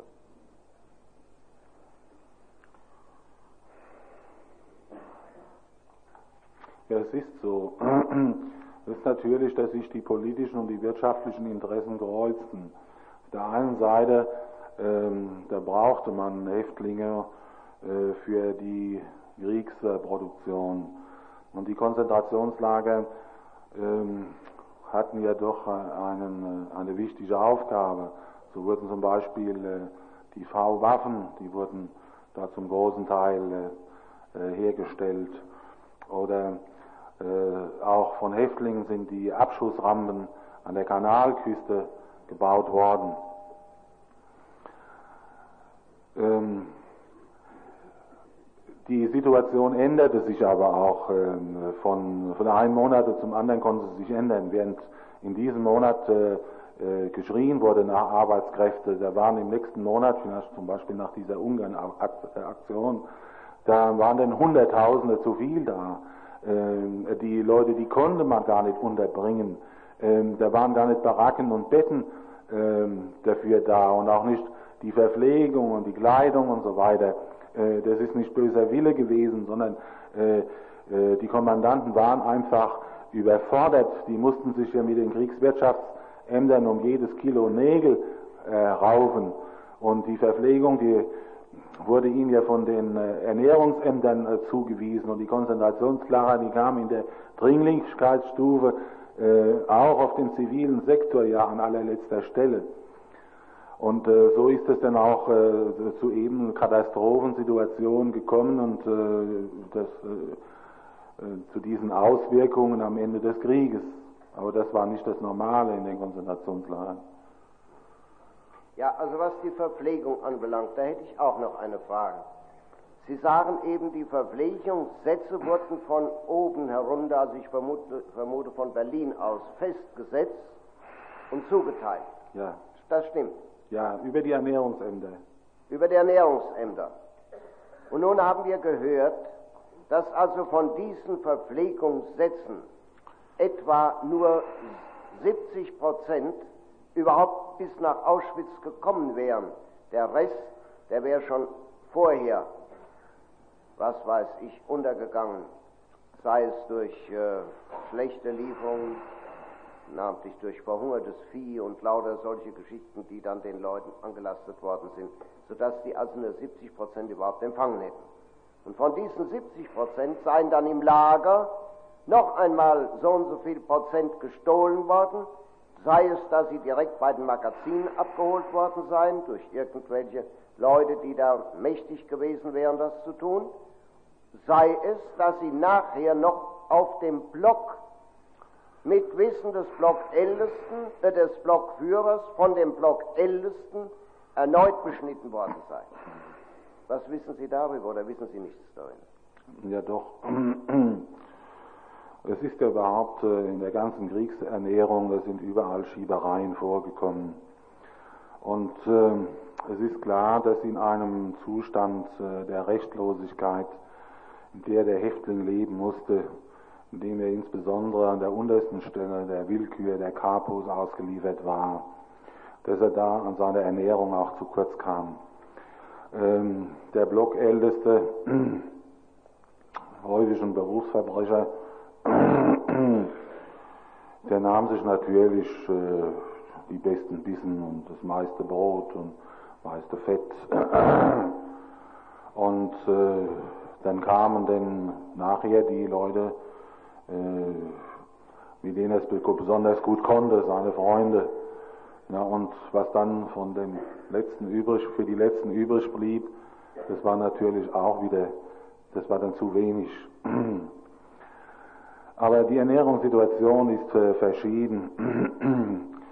äh, wer auf ein Kommando kam, der wurde, der bekam die Schwerarbeiterzulage oder Langarbeiterzulage. Denn die Firmen, die hatten ein eigenes Interesse daran, die Häftlinge arbeitsfähig zu erhalten. Äh, die organisierten dann auch noch und äh, gaben da dazu, äh, sodass jene Häftlinge da auf ein ganz erträgliches Maß zum Teil gekommen sind. Mhm. Nun noch etwas anderes. Sie haben uns vorhin gesagt, jeder Lagerkommandant und auch die Leute bei der politischen Polizei hätten einen kleinen mh, hm, Zettel in ihren Akten liegen gehabt, auf dem draufgestanden hätte, über das Leben eines Staatsfeindes entscheidet nur der Führer. Sie haben uns geschildert Ihre Unterredung mit dem Obergruppenführer Müller, dem Sie vorgehalten hätten, dass Leute ohne sein Wissen und ohne sein Willen und ohne seine Genehmigung zu Tod gebracht worden seien. Daraufhin habe der Obergruppenführer Müller erklärt, dass das unter gar keinen Umständen äh, zulässig sei und angehe. Stimmt das? Jawohl. Wenn also, will ich mal sagen, hier in diesem Prozess festgestellt werden sollte, dass der eine oder andere Angeklagte einen Häftling ohne diese ausdrückliche Anweisung von dem Obergruppenführer Müller getötet hätte, wäre das noch unter diese Genehmigung gefallen oder nicht? Unter welcher Genehmigung? Bitte? Unter welcher Genehmigung? Ja, unter diese Genehmigung, dass äh, der äh, Obergruppenführer Müller äh, vollmächtig sei, äh, hier über Leben und Tod der, der äh, Häftlinge zu entscheiden. Ja, es handelt sich dabei um eine reine Rechtsfrage, die das Gericht dann beurteilen wird, wird beurteilen müssen, aber nicht der Pfarrer. Ich widerspreche dieser. Also jedenfalls, Sie bleiben dabei, dass der Obergruppenführer Müller erklärt hat, was er nicht genehmigt, ist nicht zulässig auf Jawohl. diesem Gebiet. Jawohl. Ja? Schön. Dann äh, hätte ich noch ähm, wegen Ihrer Person zwei oder drei Fragen. Ist es richtig, dass Sie zunächst einmal ähm, als äh, Richter in Stettin durch Disziplinarbescheid entlassen worden sind aus dem Justizdienst? Jawohl. Ist es richtig, dass Sie eingezogen worden sind zum 12. SS-Regiment in Polen, in Posen? Ich darf, äh, ich darf hinzufügen, damit eine Missdeutung meiner Person aufkommt. Ich hatte in öffentlicher Sitzung der Strafkammer des Landgerichtes Stettin äh, die Mitwirkung an einer Urteilsfindung verweigert und habe dies zu Protokoll gegeben. Weil mir das Recht äh, vom Vorsitzenden, weil Gefahr bestand, dass das Recht gebeugt wurde. Weil Gefahr bestand, dass das Recht durch den Vorsitzenden gebeugt wurde. Ja. Deshalb haben Sie Ihre Mitwirkung versagt Ja. und sind deshalb aus dem Justizdienst entlassen worden. Jawohl. Ist es richtig, dass Sie dann zur Waffen-SS eingezogen worden sind nach Posen Bei Kriegsbeginn. bei Kriegsbeginn Nicht nach Posen, nach Breslau. nach Breslau? Und ist es richtig, dass Sie dann zunächst äh, als Schreiber beim Regimentsstab äh, Verwendung fanden? Jawohl. Ist es richtig, dass Sie dann schließlich im Oktober 40 Hilfsrichter beim SS-Hauptamt, äh, SS-Gericht versetzt worden sind Ja. und dass dann schließlich im Jahr 41, wie Sie uns schon geschildert haben, Ihre Versetzung nach Krakau erfolgt ist, an das Essen-Polizeigericht. Ich habe keine Fragen mehr. Hat das Gericht noch Fragen? Ja, bitteschön. nicht zur Gesagt, wohin also auf der Rampe gewesen sei in äh, Birkenau. Ja. Das sei kilometerweit nachher noch gewesen bis zu dem äh, Krematorium und zu Kanada. Wir haben da drüben den Plan. Das wurde uns bisher immer als etwas näher geschildert. Ähm, äh, äh, die Zeit, von der ich spreche, das ist äh, der Herbst 1943. Und da war diese Rampe noch ähm, ein Nebengleis äh, des Bahnhofes. Und später hat man dann, das habe ich auch gesehen, äh, ähm, Gleise direkt äh, in das Vernichtungslager gelegt. Herbst 43 war die neue Rampe in Birkenau noch nicht fertig. Nein, Dann weiter. Das Vergabeskommando, bei Sie Tipps alles Mögliche gemacht. Was haben Sie mit denen gemacht? ähm, die sind äh, angeklagt worden, verurteilt. Die kamen weg, wurden angeklagt. Ja. Grafner. Die haben damals nur Grafner verhaftet. Die anderen nicht. Äh, Ich sagte, ich kann mich an Namen noch erinnern, aber ich kann mich nicht in die Einzelheiten des Verfahrens. Aber Grabner als der Ex. Es ist möglich, dass ich mehrere verhaftet habe. Ich glaube sogar. Jetzt überlegen Sie mal zurück, Sie nannten vorhin im Zusammenhang mit Grafner Flair.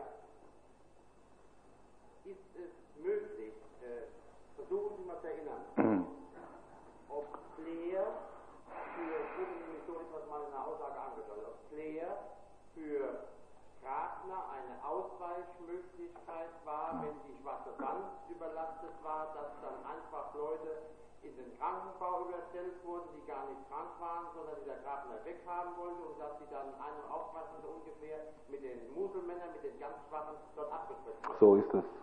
Das war also die Hilfestellung, die Claire Grafner leistete. Nach meiner Erinnerung. Nach Ihrer Erinnerung ist das Ja. so. Zur verschärften Vernehmung. Ich darf Ihnen vorhalten, eine geheime Reichssache von von dem Chef des, der Sicherheitspolizei des SP vom 12. Juli 1942. Dort hatte es unterschrieben von der Vertretung Müller. Dort hat er zunächst äh, sich vorbehalten, in allen übrigen Fällen, außer Dringen, die ich Ihnen gleich vorhalten werde, in allen übrigen Fällen bedarf es grundsätzlich meiner vorherigen Genehmigung und hat als Ausnahmefälle im Gegensatz zu einem früheren Erlass aus der Friedenszeit, nämlich aus dem Jahre 1937, folgendes festgelegt. Verschärfte Vernehmung darf nur angewendet werden, wenn aufgrund des Vorermittlungsergebnisses festgestellt ist, dass der Häftling über wichtig staats- und reichsfeindliche Sachverhalte, Verbindungen oder Planungen Auskunft geben kann, seine Kenntnis aber nicht preisgeben will und im Ermittlungswege nicht feststellbar sind. Und zweitens, die verschärfte Vernehmung darf unter diesen Voraussetzungen nur angewendet werden gegen Kommunisten, Marxisten, Übelforscher, Saboteure, Terroristen, Angehörige der Widerstandsbewegung, Fallschirmagenten, Asoziale, polnische und sowjetrussische Arbeitsverweigerer oder Bumulanten. Das war die Ausnahme. In allen übrigen Fällen bedarf es grundsätzlich meiner vorherigen Genehmigung. Ist Ihnen dieser Erlass jetzt in Erinnerung, wenn ich das vorhalte? Denn Sie haben ja in diesem Zusammenhang äh, vorhin gesagt, die verschärften Vernehmungen kamen da gar nicht in Frage, denn es war gar kein Einfall. Sie haben außerdem das Beispiel genannt, dass etwa man gehört hat, dass der Vertrauensmann in vier Stunden soll ein Truppentransport in Luft gesprengt werden, man weiß aber nicht wo, man weiß nicht genau auf welcher Bahnstrecke, jetzt muss schnell äh, ermittelt werden.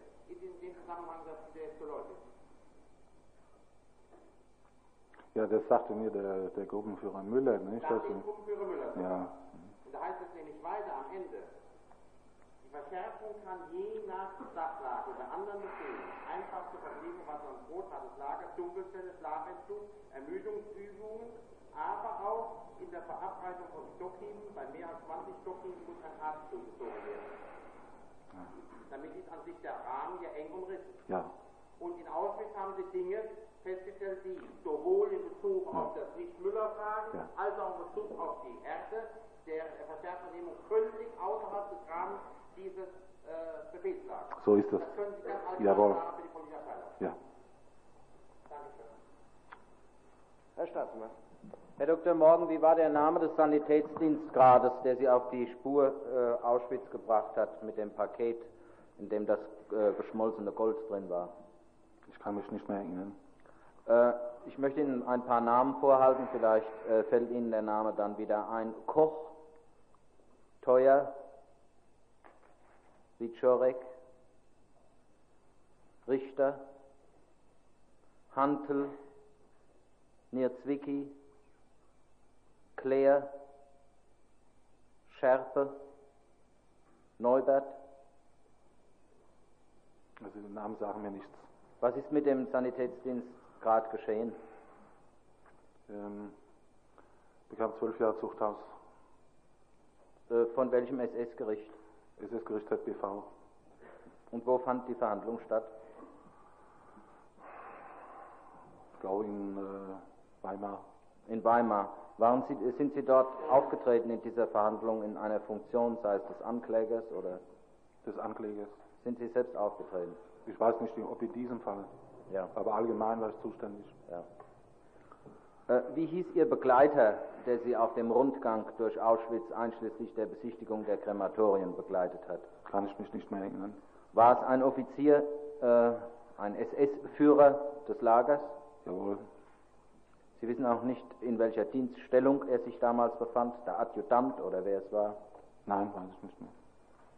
Bei wem meldeten Sie sich denn zunächst? Beim Adjutanten oder beim Kommandanten? Äh, bei, bei der Adjutantur selbstverständlich. Bei dem Adjutanten, ja.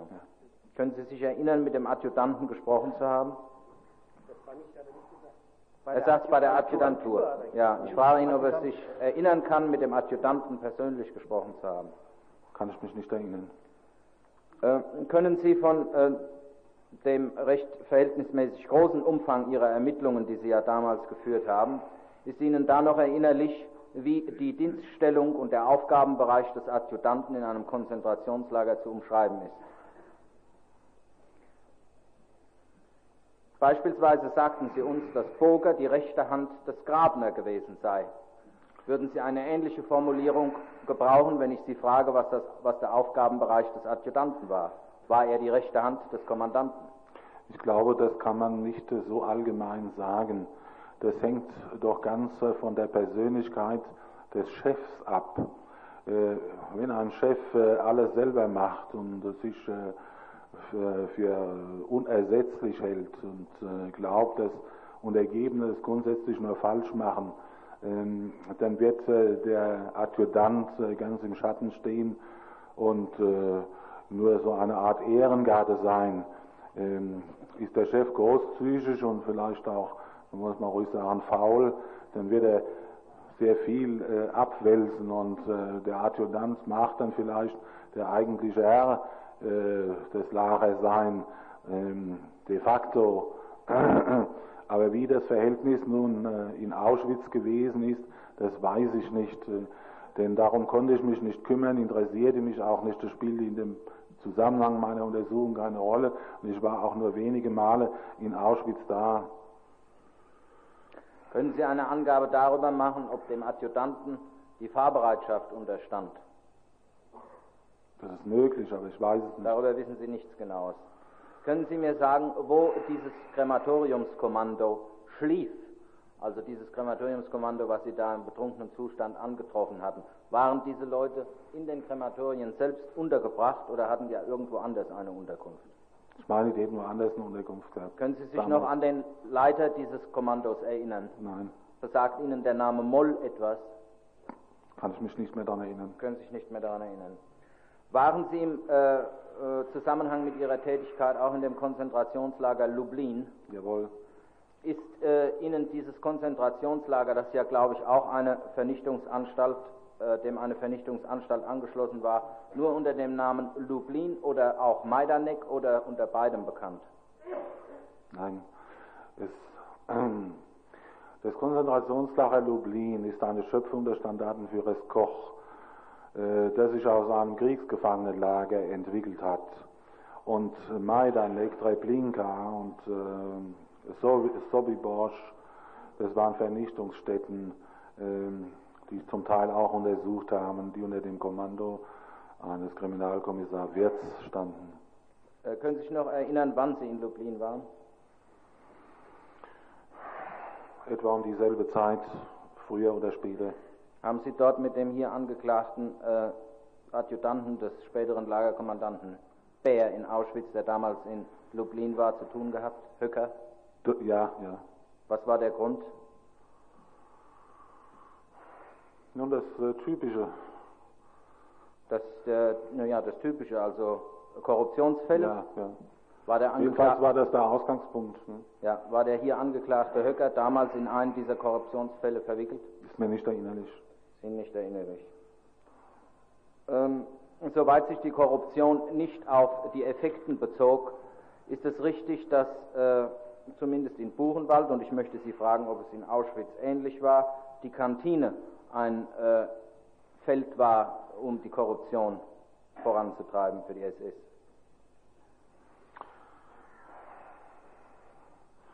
Ja, ich möchte sagen, dass äh, das traf auf die Dachorganisation, auf die sogenannte ja. Casino-Gesellschaft. Äh, war das in Auschwitz, speziell auf Auschwitz äh, abgestellt, war das dort auch so? Ja, und diese Kantinen, die unterstanden alle äh, Dachau. Das Dachau war in Form, glaube ich, einer GmbH organisiert. Äh, in dem Verfahren gegen den Leiter der politischen Abteilung Grabner sind Sie selbst als Anklagevertreter aufgetreten. Ist das richtig? Das weiß ich nicht mehr. Das wissen Sie nicht mehr. Äh, können Sie sich noch erinnern, ob äh, dieses Verfahren zu Ende geführt wurde? Ähm, ich glaube nicht, äh, denn Denn Grabner wurde eines Tages durch, äh, äh, durch eine Verfügung von äh, Obergruppenführer Müller äh, in das Gefängnis der, des Reichssicherheitshauptamtes überführt nach Berlin. Wahrscheinlich um seine eigene äh, Zuständigkeit als Gerichtsherr zu begründen, damit und bei Ende des Krieges soll er dann da ähm, zu irgendeinem, zu einer zu solchen Haufen, die da letzte Verteidigungskämpfe führten, soll er dazu geteilt worden sein.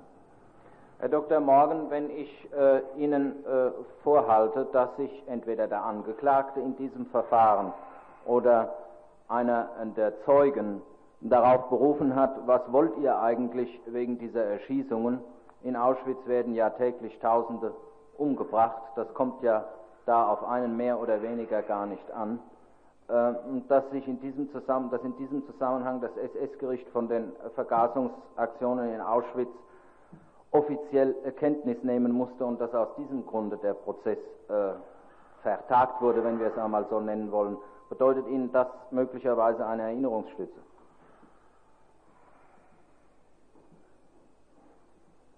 Ähm, Sie meinen, der Prozess gegen Grabner vertagt wurde? Deswegen. Ja, dass er vertagt wurde, weil sich entweder der Angeklagte oder einer der Zeugen darauf berief, was wollt ihr überhaupt uns hier anklagen wegen ein paar Erschießungen. In Auschwitz werden täglich äh, tausend, äh, paar tausend Juden umgebracht.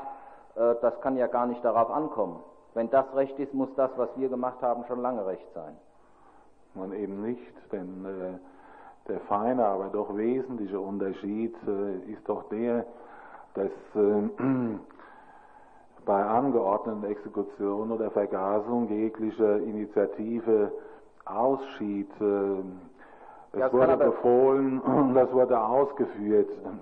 Aber bei den anderen Erschießungen, da hatten äh, die äh, Angeklagten, konnten sich ja nicht auf einen Befehl berufen und sie haben es aus eigenem Ermessen und Stücken oder aus persönlichen Motiven haben sie es getan.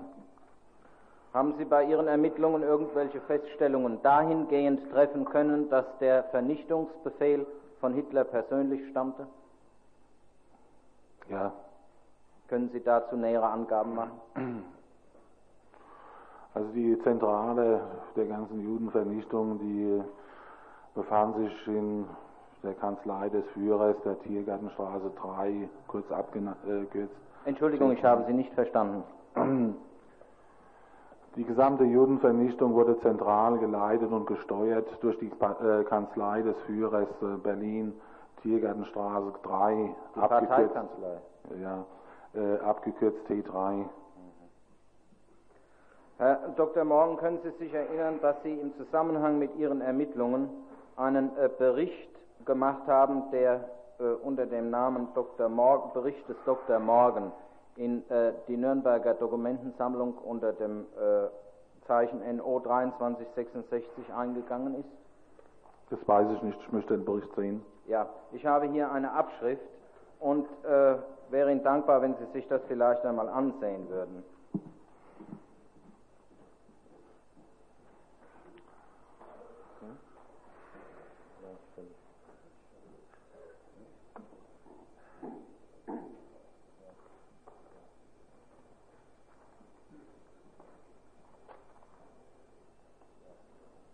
Ist nur ein Auszug, Herr Dr. Norgen.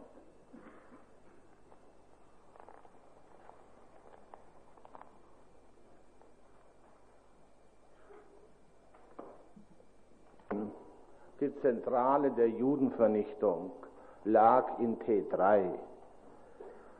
Auf was stützen Sie Ihre Meinung?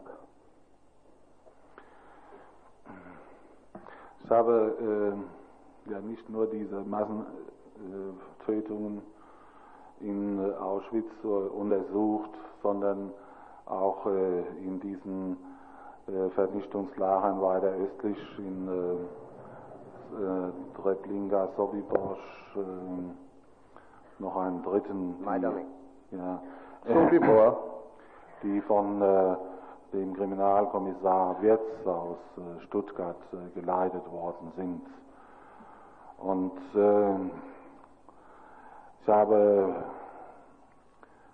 bei äh, Wirtz äh, die Akten eingesehen und habe mir berichten lassen und äh, war ganz eindeutig der Schriftverkehr und über die Endslösung in Anführungsstriche der Kurierdienst, das ging alles von der Kanzlei des Führers aus. Wirtz äh, beklagte sich auch noch bitter über seinen Status, der da ungeklärt war, denn ähm, als äh, Beauftragter einer Parteidienststelle äh, gehörte er, war er nicht Soldat äh, im Rechtssinne. Und äh, folglich hat er auch nicht äh, die Vergünstigung der freien Feldpost und der Wehrmachtsfreifahrtscheine, sondern musste das aus seiner eigenen Tasche bezahlen. Und äh, gerade weil ihm das sehr lästig war und er das als ungerecht empfand durch seine Abhängigkeit von T3, äh, da führt er darüber Klage und das ist also auch ein Beweis dafür, äh, äh, dass das von T3 ausging. Eine Frage in diesem Zusammenhang.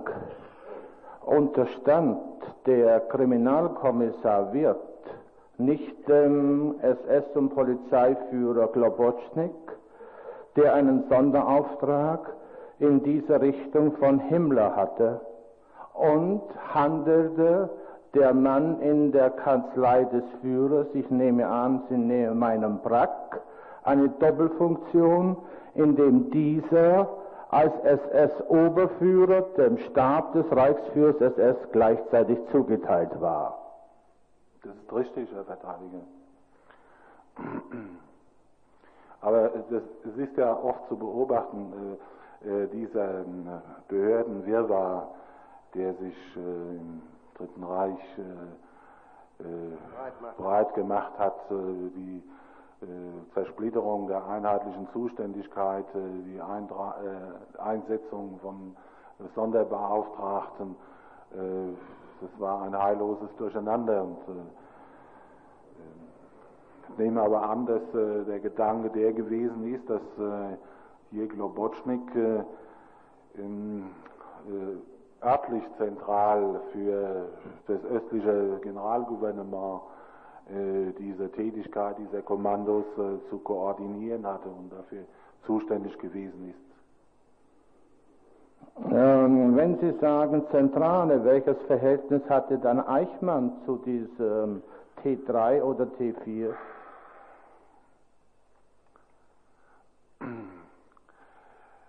Ähm, ich sprach von dieser Zentrale T3. Äh, diese Zentrale war ja verhältnismäßig klein und äh, äh, sie hatte also, ähm, musste ja die praktische Arbeit und die Durchführung anderen anvertrauen.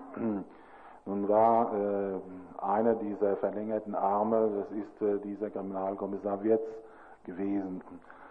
Ähm, ein Mann also, der von Seiten der Parteiorganisation sozusagen da entsandt worden war.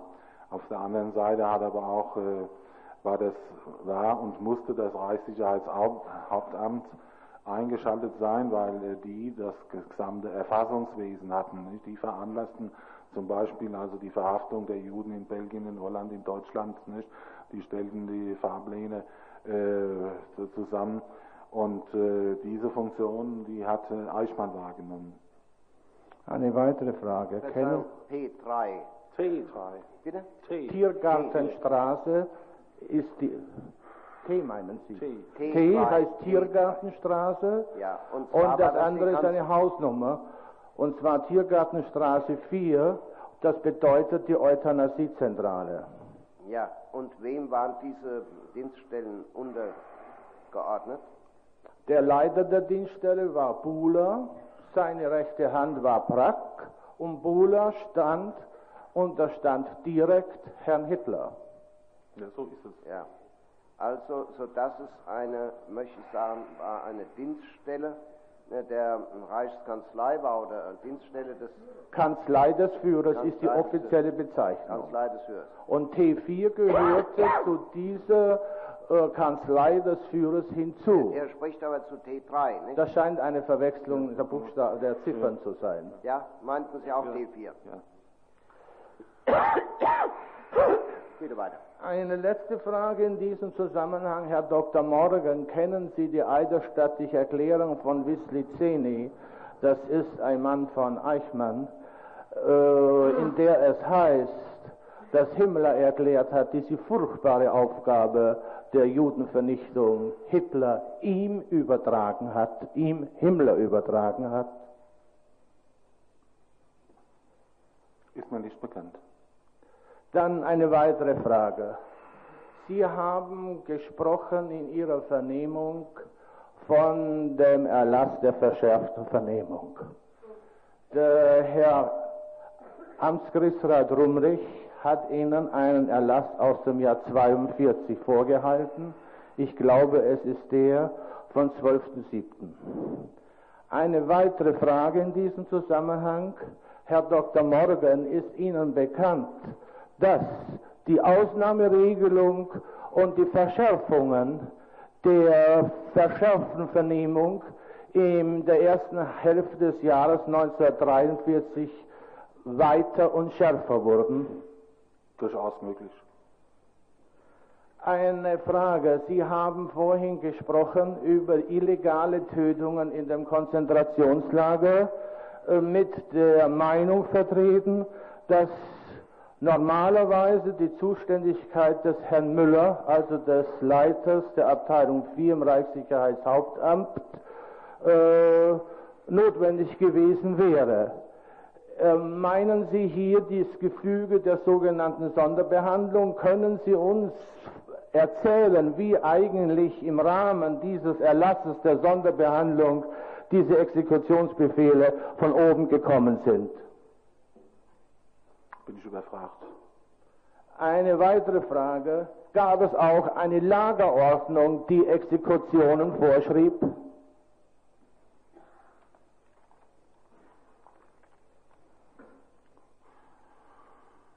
Eine Lagerordnung? Lagerordnung, nehmen wir mal an. Lagerordnung Neuengamme, Lagerordnung Auschwitz, Lagerordnung für Dachau, für gewisse Handlungen von Häftlingen. Ja, aber ähm, Wo also als Exekution wo Exekutionen eben angeordnet waren, wobei Sie voraussetzen dürfen, dass meine Frage dahin geht, dass durch von oben genehmigte Lagerordnungen, also von Inspekteur der KZ genehmigte Lagerordnungen, Exekutionen für bestimmte Fälle angeordnet waren. Äh, Sie meinen, Herr Verteidiger, dass der Kommandant äh, von sich aus Exekutionen anordnen Richtig? konnte? Jawohl. Für Und bestimmte Handlungen der Häftlinge. Ähm, Also das war nur möglich äh, bei äh, offener Widersetzlichkeit eines Häftlings oder ein Angriff eines Häftlings auf einen SS-Mann, wo also auf der Stelle ein Exempel statuiert werden sollte und musste. Äh, Das, das war vorgesehen. Das war vorgesehen. Ja. Weitere Fälle in der Lagerordnung haben Sie nicht mehr im Kopf. Dann eine weitere Frage. Ist einmal ein Fall der organisierten Judentötung an die SS-Gerichte herangetragen worden? Dass einmal eine Anzeige gekommen ist, irgendwo aus dem Osten, hier ist eine Judenaktion vorgenommen worden, bitte verfolgt die. Eine Judentötungsaktion, also die befohlen war. ist mir nicht bekannt. Ist mir nicht bekannt. Eine Schlussfrage? Nein, stelle ich nicht, danke. Keine Frage mehr. Bitte schön.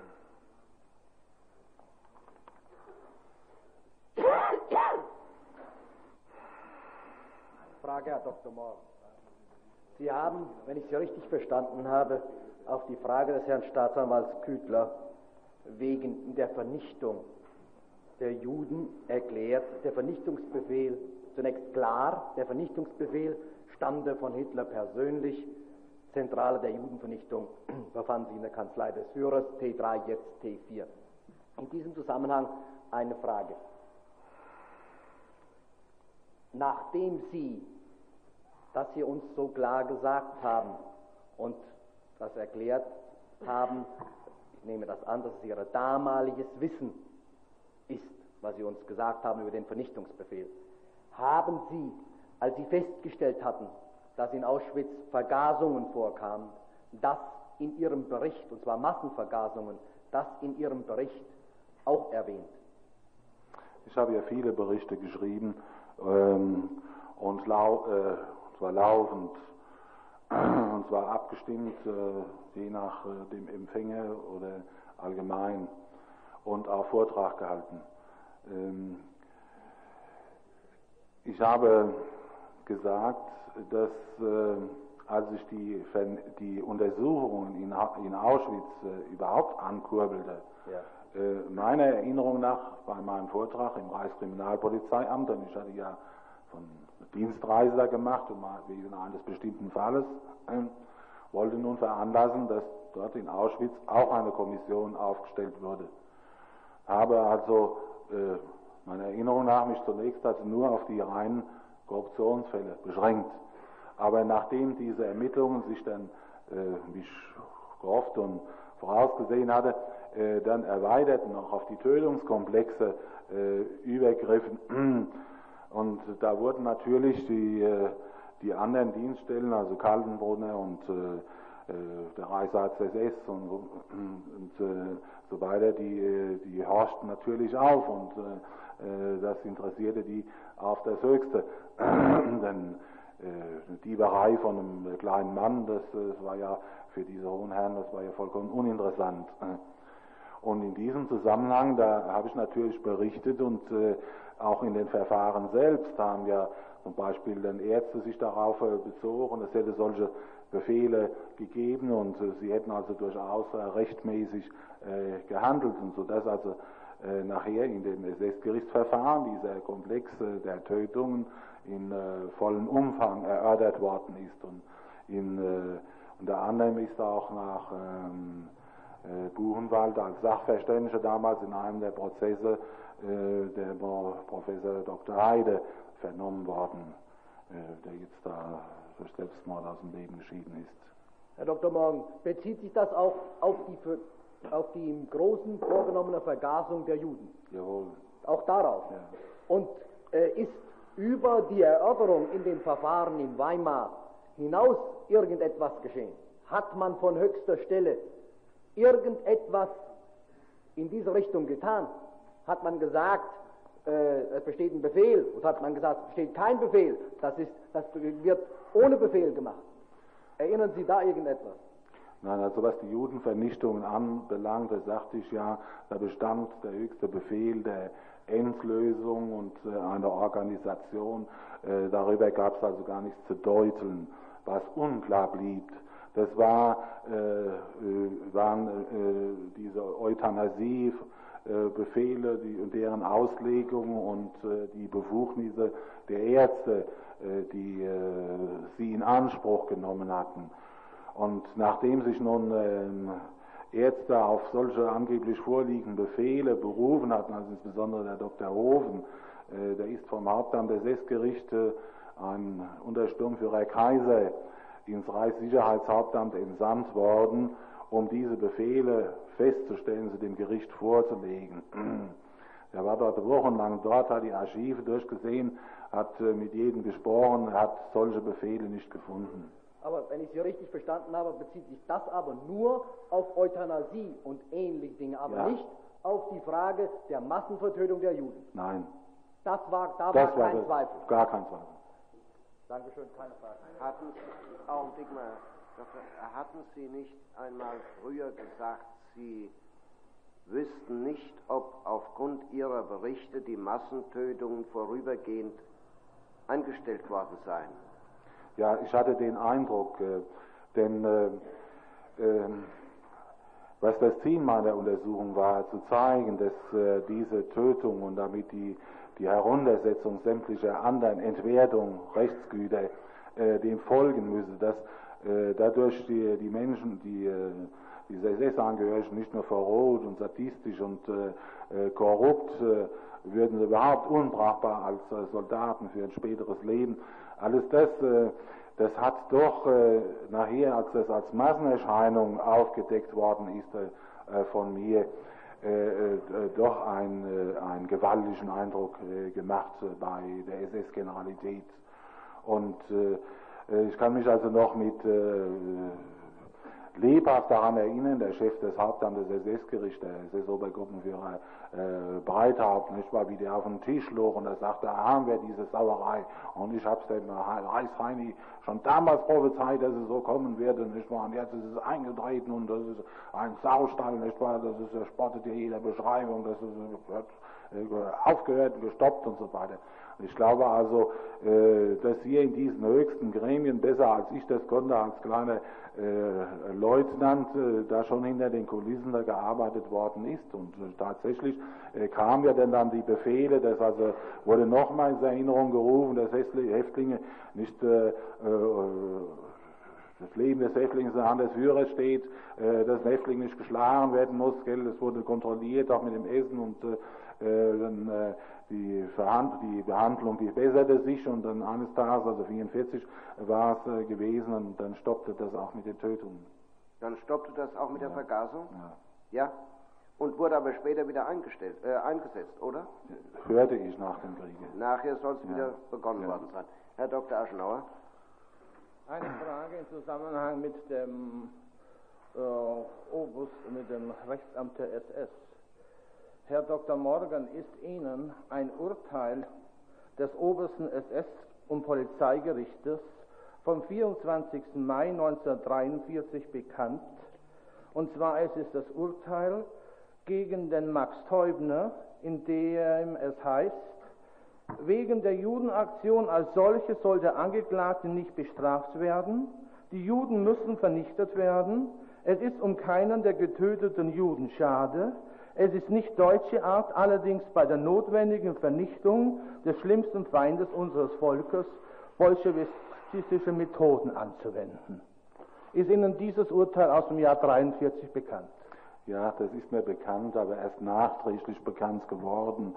Äh, durch ein Ehrengerichtsverfahren äh, gegen den Rechtsanwalt äh, Dr. Reinecke äh, in München, der aus der wegen dieses Urteils aus der ähm, Anwaltschaft ausgeschlossen worden ist. Ja, also nach dem Krieg. Also damals wusste ich es nicht. nicht? Und das war ein Urteil des oberen SS. Des Obersten. Obersten. SS und Polizeigericht, also das höchste SS und Polizeigericht, was es gibt. Mhm.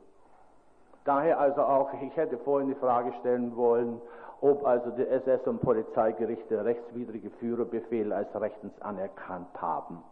Aber jetzt eine Schlussfrage äh, hinsichtlich der Einstellung von Vergasungen beziehungsweise Verkleinerungen und so weiter dieser Maßnahmen.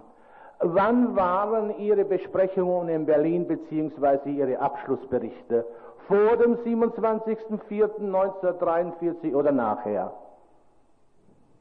27.04.43. Entweder vorher oder nach diesem von mir genannten Zeitpunkt 27.04.43. Er ist doch erst im Herbst 43 nach Auschwitz. Ja, da möchte ich Folgendes sagen, dass also hier äh, unterschrieben ist bei einem Befehl, bevor eben Herr Liebenhenschel also nach Auschwitz gekommen ist, wo diese Einschränkung durch diesen Erlass von Liebenhenschel unterschrieben vom 27.04.43 äh, eingetreten ist. Moment, was ist das für ein Befehl vom 27.04.? Das ist diese Einschränkung der Selektionen äh, mit Abspritzungen und so weiter, dass diese Dinge eben nur noch ausgeführt werden dürfen bei nicht-arischen Häftlingen. Ich lege die Dokumente vor. Ja, ich äh, weiß nicht ganz recht im Augenblick, Herr Dr. Aschenauer, äh, welche äh, Lorchen Brücke Nein, also die Sachlage ist ja so, wir haben gehört, also dass eben durch Berichte eben diese äh, äh solche Einschränkungen oder solche Stopps in der Massentötung erfolgt sind. Ja. Und daher frage ich, wann sind diese Besprechungen gewesen? Ja, die können ja erst nach dem Herbst 43 gewesen sein. Aber ich führe jetzt diesen Befehl an, dass also eben hier die Grundlage dieser Einschränkung bereits durch diesen Befehl gegeben ist. Sie meinen, dass also Liebehenschel schon vor dieser Am 27. April 1943 habe ich den Befehl wortwörtlich. Es war aber damals äh, keine äh, klare Regelung der, der, Zuständigkeiten da. Liebe Benschel war schon da, aber trotzdem äh, äh, miente der, der Höss immer noch weiter darum. Der konnte sich äh, äh, zunächst gar nicht auswirken, sondern Höss hatte auch noch später, ist er nochmal zurückgekommen zu dieser Ungarn-Aktion. Äh, er betrachtete dieses, äh, dieses Auschwitz als seine ureigenste äh, Domäne. Domäne.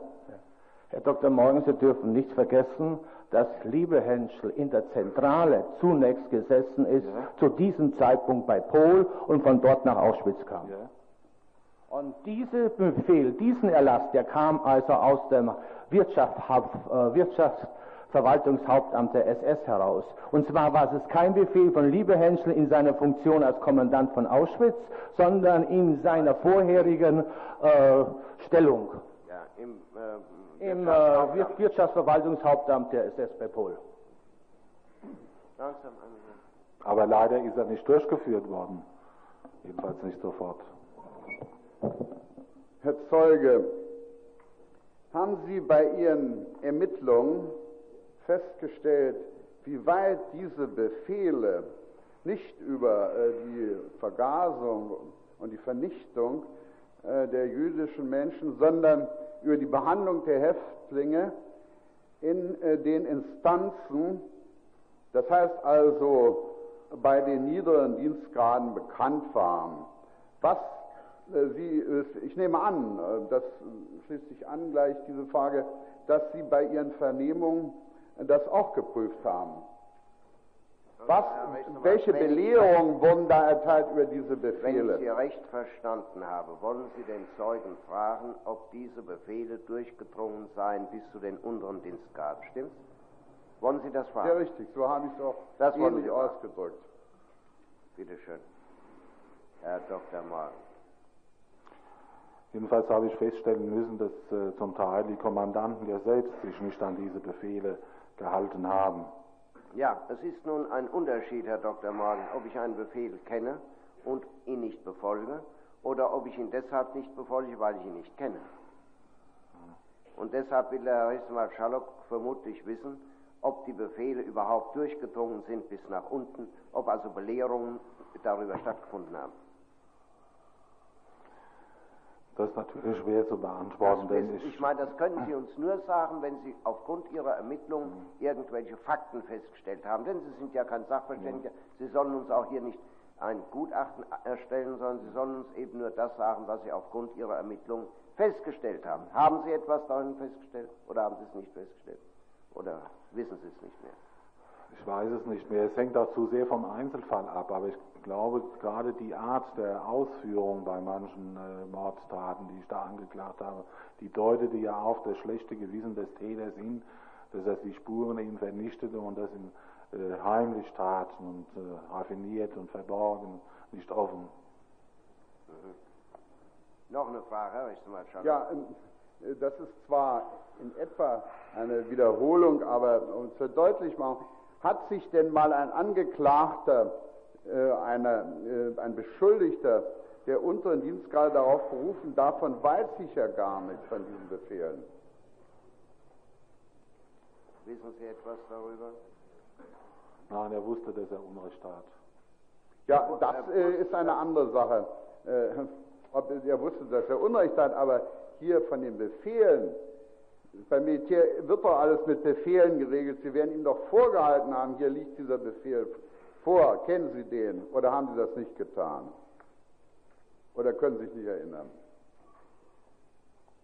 Herr Dr. Morgen, der Herr Rechtsanwalt Schallock wollte von Ihnen wissen, ob überhaupt sich ein Untergebener einmal berufen hätte darauf, dass ihm dieser Befehl nicht bekannt gewesen sei. Wissen Sie etwas davon noch? Ist mir nicht bekannt, dass er sich darauf Ist Ihnen nicht mehr bekannt.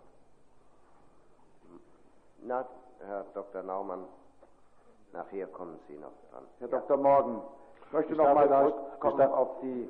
Bitte Moment mal. Ich darf vielleicht mal einen typischen Fall äh, äh, einer Ermordung schildern, äh, die diese Frage beantwortet. Äh, und zwar aus Buchenwald. Deshalb ist, weil ich persönlich und in allen Einzelheiten geprüft habe, ist sie mir noch in Erinnerung, während ich sonst mich ja mehr oder weniger auf das Ermittlungsergebnis von mir Beauftragter stützen musste. zwar war diesen, waren das zwei Fälle, die den äh, Obergruppenführer äh, Fürst Waldeck persönlich angingen. Er kannte diese Leute und hatte sich, es waren SPD-Abgeordnete Grämer und Peix, und hatte sich für die ähm, Entlassung dieser Leute äh, eingesetzt und es war ihm zugesagt worden, die werden entlassen. Und kurz ehe sie entlassen werden sollten, bekam das SS- und Polizeigericht Kassel äh, die Mitteilung, sie sind auf der Flucht erschossen worden. Nun wusste, nun sagte sich Waldeck, Leute, denen ich gesagt habe, ihr werdet entlassen, die fliehen doch nicht. Und außerdem konnte der eine gar nicht fliehen, weil er eine, äh, eine schwere Kniegelenksentzündung hatte. Der Mann, der konnte also nur humpeln. Er hat diesen Fall durch das SS-Gericht Kassel genauestens untersuchen lassen. Nicht?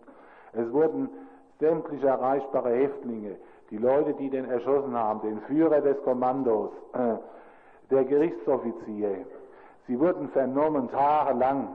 Die Akten habe ich selber gelesen.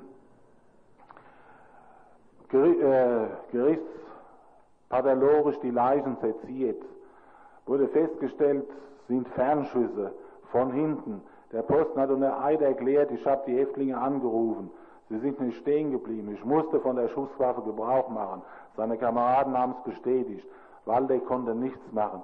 Ich bin dahinter gekommen, das war alles ein abgekartetes, raffiniert äh, eingefädeltes Spiel und man hat äh, äh, die Planskizzen, wie die Leichen später liegen sollten, schon vorher angefertigt. Man hat jeden Einzelnen darauf vergattert äh, und hat auswendig äh, sagen lassen, was er dem SS-Gericht zu sagen hat. Äh, das ist ihm Tage und Nächte lang eingebläut worden. Und dann hat man das ab, äh, äh ablaufen lassen, diesen Film, man das bei diesem grausigen Ereignis so, äh, äh, so nennen darf. Und ähm, wenn diese Leute doch das Gefühl gehabt hätten, sie hätten mit Häftlingen machen können, was sie wollten, warum denn dieses Theater? Dann konnten sie doch sagen, jawohl, wir haben den erschossen, weil ich das für richtig halte. Mir ist nichts von dem Befehl bekannt, äh, dass das Leben eines Häftlings geschützt ist. Sie haben sich doch wie die Gangster betragen, von der Lagerführung ab bis zu dem, äh, bis zu dem untersten Mann. Herr Naumann, bitteschön. Herr Dr. Morgen, ich möchte noch mal auf die erfundenen Krankheitsbezeichnungen zurückkommen. Sie sagten vorher, ähm, diese Registrierung der nicht eines natürlichen Todes gestorbenen Häftlinge äh, und die Weitergabe der Bezeichnungen nach oben sei eine Täuschung oder, was militärisch sicher noch schwerer wiegt, eine falsche dienstliche Meldung gewesen. Nun gab es äh, in Auschwitz, soweit ich unterrichtet bin, ein Standesamt, den entsprechende Totenscheine ausgeschrieben wurden mit diesen falschen Zeichnungen.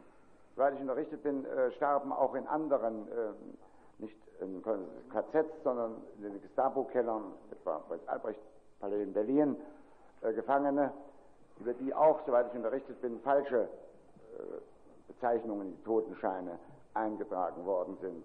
Ich kann mir also nicht denken, dass die unteren, die untersten Instanzen dort in Auschwitz diese falschen ähm, äh, Krankheitsbezeichnungen ohne eine Weisung von oben, ohne irgendeinen Befehl, mach es nun ein Befehl der SS-Führung, mach es eine, ein Befehl der Gestapo-Führung gewesen äh, sein, äh, so ausgeführt worden sind. Sie haben vollkommen recht, Herr Verteidiger. Ich habe äh, gerade diese falschen äh, Todesberichte zum Anlass zum einer, einer eingehenden Vorhalt äh, oder Besprechung mit dem Reichsarzt SS, dem Professor Dr. von Grawitz, gemacht. Sie werden sich erinnern, dass äh, Müller ganz empört tat äh, und sagte, wenn ich mich noch nicht mal auf das Gutachten und den Bericht eines Arztes verlassen kann, wem soll ich denn da überhaupt noch trauen?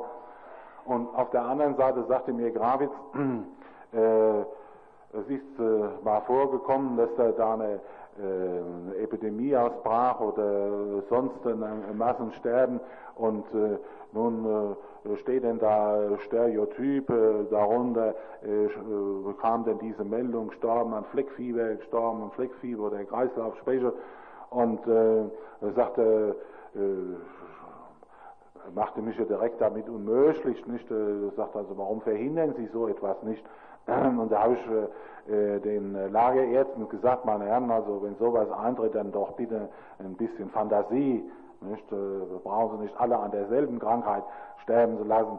Aber er meinte das auch damit, äh, ähm, was ja oft vorkam, oder fast, ich möchte sagen, die Regel war, dass der, der KL-Arzt äh, sich um äh, den einzelnen Toten gar nicht mehr auf, äh, anschaute, sondern äh, dass das der Häftlingsschreiber machte und die nun Stereotypen da gerade etwas hinschrieben, was ihnen einfiel und äh, denn manchmal dann äh, stimmte das gar nicht, wenn sie ist also Blinddarmdurchbruch und äh, es wurde den Angehörigen mitgeteilt, äh, sagten die, der hat ja schon vor Jahren den Blinddarm herausoperiert äh, bekommen. Er wollte das also damit auch rügen, äh, dass, der, dass der Arzt äh, sich selber darum kümmern sollte. Nicht? Aber wenn er schon äh, das nicht machte, dann doch also mit mehr Fantasie.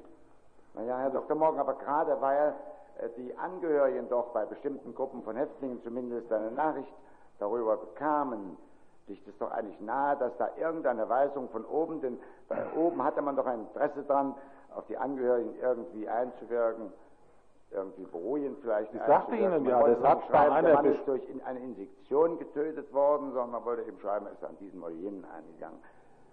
Das äh, müsste doch eigentlich auf der Linie liegen, einen Befehl erteilt zu haben. Das sagte ich Ihnen ja, diese Anweisung, nicht, wenn man das so nennen will, hat der Professor, der Reichsarzt des Est den KL-Ärzten gegeben. Ja, Herr Dr. Morgen, ich habe Sie nun so verstanden. Es sollten nicht zum Beispiel dauernd diese Infektionskrankheiten als Todesursache angegeben werden. Mhm. Aber der Rechtsanwalt Naumann hat meines Erachtens etwas anderes gemeint. Er hat gemeint, ob auch von oben herunter Anweisungen gegeben worden sein, dass zum Beispiel gewaltsame Tötungen nicht als solche erscheinen sollten, sondern eben als natürliche Todesergebnisse, Ereignisse. Verstehen Sie, was ich meine? Also man hat doch zum Beispiel durch diese Phenolspritzen unendlich viele Leute getötet. Ja. Das sollte, so ging die Frage des Herrn Rechtsanwalts Naumann, sollte das dadurch verhindert werden, dass man gesagt hat, die wahre Todesursache muss nicht immer genannt werden, sondern ein bisschen mehr Fantasie. Sollte sich darauf dieser Befehl beziehen oder sollte sich der Befehl lediglich darauf beziehen, dass zum Beispiel die verheerenden Seuchensterblichkeiten nicht bekannt wurden unter der Zivilbevölkerung? Ja, also Verstehen Sie den Unterschied? Äh. Im, Einzel, Im einen Falle wäre etwas gedeckt worden, was zwar auch nicht ganz in Ordnung war, was aber immerhin nicht verhindert werden konnte, vielleicht. Im anderen Fall wären ausgesprochene Verbrechen damit gedeckt worden, dadurch, dass man falsche Todesanzeichen schickte. Und das mit den falschen Todesanzeichen, das ist ja schon auch anderwärts bekannt geworden, auch bei diesen Euthanasieprozessen, die früher geführt worden sind dass man den Leuten da irgendwelche Todesgründe mitgeteilt hat, die nicht gestimmt haben. Also die Frage ging meines Erachtens klar dahin, sollten auch die in Auschwitz begangenen Verbrechen durch Mitteilung falscher Todesursachen verdeckt und verheimlicht werden. Können Sie daraus eine, darauf eine Antwort geben? Soweit es sich hier um Tötungen, befohlene Tötungen handelt, äh, in verdeckter Weise, da lag es ja nun in der äh, Linie des heimlichen Vorgehens, äh, dass auch nicht die wahre Todesursache angegeben werden konnte. Denn wenn man das nachträglich angeben äh, wollte, dann brauchte man es ja vorher nicht zu tun.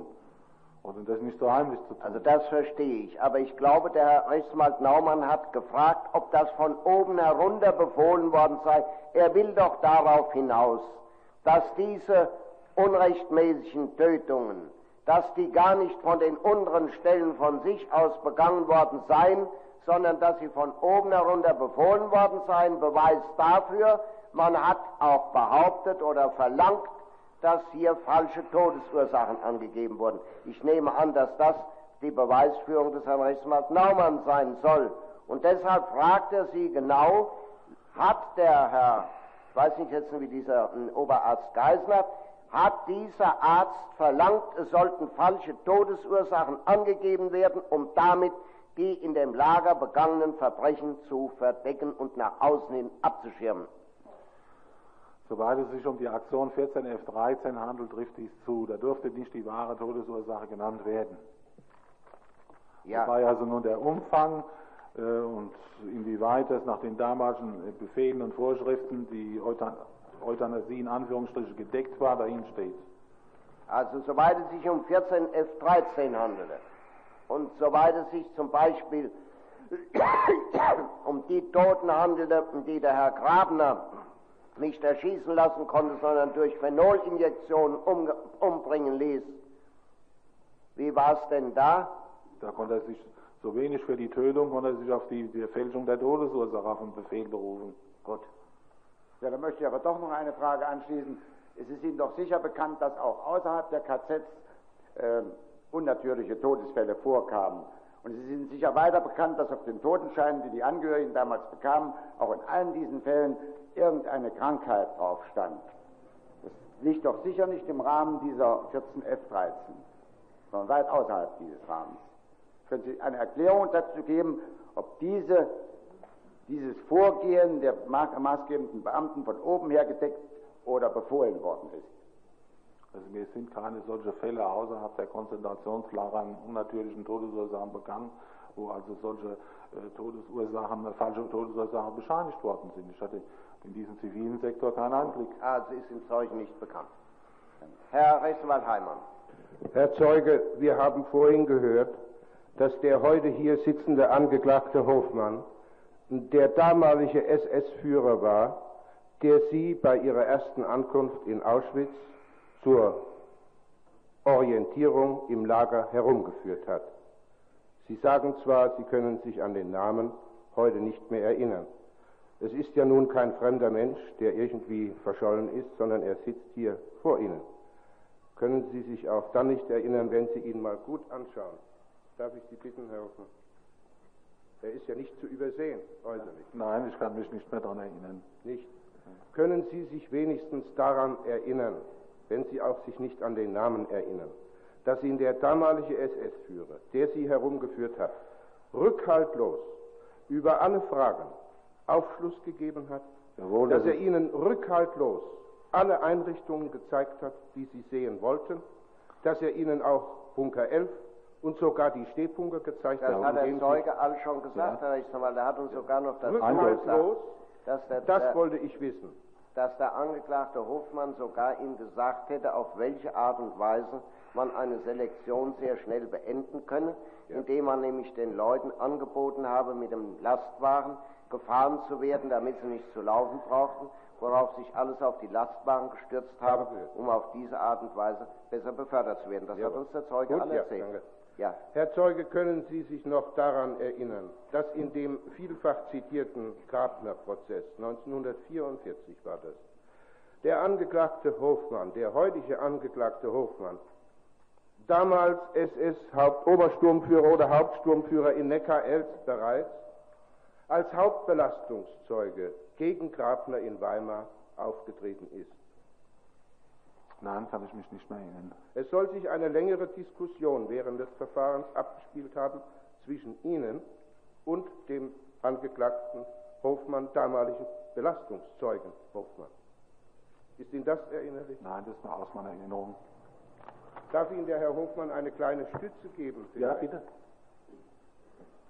Wo fand das Verfahren statt? Das Verfahren fand in Weimar. Das Verfahren fand in Weimar statt. Und zwar an den 1. Septembertagen des Jahres 1944. Wenn ich da, das erwähnen darf, das Verfahren, also die Verhandlung, war in einem Raum angesetzt, ich kann nicht mehr sagen wo, an, kurz vor Beginn oder an, gleich Anfang dieser, dieser Verhandlung wurde, war Fliegeralarm angesagt. Die Verhandlung wurde unterbrochen und die ganze Richter, Angeklagte, Zeugen und alles, wir begaben uns, wir haben, uns dann begeben müssen oberhalb Güterhaus. Das weiß ich aus diesem Grund noch genau, weil ich vorher 30, 31 in Weimar tätig war, daher kannte ich Weimar.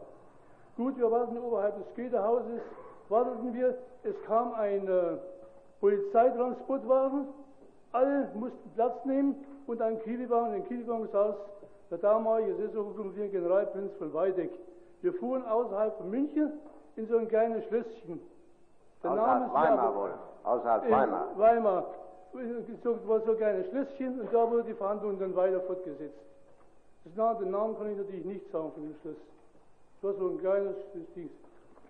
Waren Sie Und- da dabei, Herr Dr. Morgen? Herr Dr. Morg war damals als äh, Staatsanwalt angearbeitet, Vertreter angearbeitet. Ich kannte Sie ja daher, weil ich Sie ja in Auschwitz kennengelernt habe, weil ich Sie in Auschwitz ja die ganze Nacht rumführen musste. Und daher kannte ich Sie auch in Weimar und Sie fungierten als Staatsanwalt. Anders weiß ich das nicht. Und was soll ich Sie damals gefragt oder beziehungsweise was Da handelt es sich um die Anklage gegen Grabner wegen Mordes.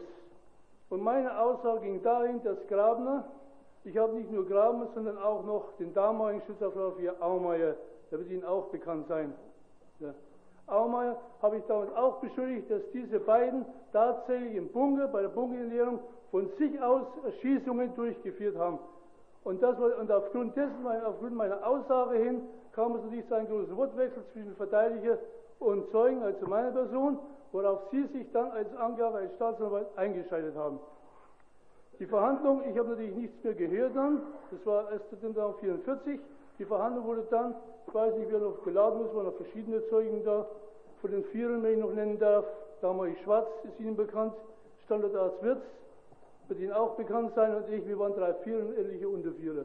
Die Verhandlung wurde verdacht, ja, und ich habe dann natürlich zu den 44, ich habe nichts mehr davon gehört. Ob die Verhandlung, ob der Prozess zu einem Ende gekommen ist oder nicht, ob es ein Urteil gegeben hat, das weiß ich nicht mehr. Also erfahren habe ich nichts mehr davon. Also der, äh, der Angeklagte, der bringt derartige Einzelheiten, die er nicht äh, äh, kennen könnte, wenn er nicht dabei gewesen wäre und äh, was er da schilderte. So ist es damals gewesen. Ja. Also es kann sein, dass er damals ähm, noch angegriffen worden ist von der Verteidigung wegen seiner Aussage. Ja. Daran können Sie sich aber im Einzelnen Nein, nicht mehr erinnern. nicht. Herr Rechtsanwalt, oh, Göllner war jetzt zunächst dran, ja? Herr Zeuge, erinnern Sie sich mit Sicherheit, dass Sie den Namen Claire schon bei Ihrem Aufenthalt in Auschwitz erfahren haben? Ja. Oder haben Sie ihn erst aus der Zeitung jetzt erfahren? Nein, schon damals. Haben Sie ein Verfahren auch gegen Claire eingeleitet? Ermittelt habe ich sicherlich. Haben Sie Ärzte vernommen in Auschwitz? Möglich.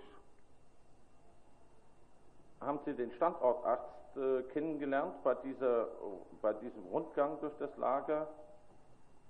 Oder andere Lagerärzte, die Sie über die Fälle gesprochen haben oder über das Euthanasieprogramm?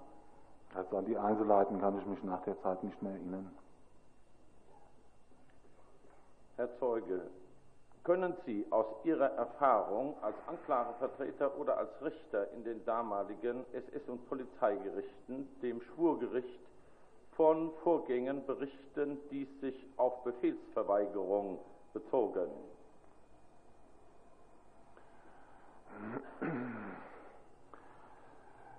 Der Wahlspruch der SS hieß ja, meine Ehre heißt Treue.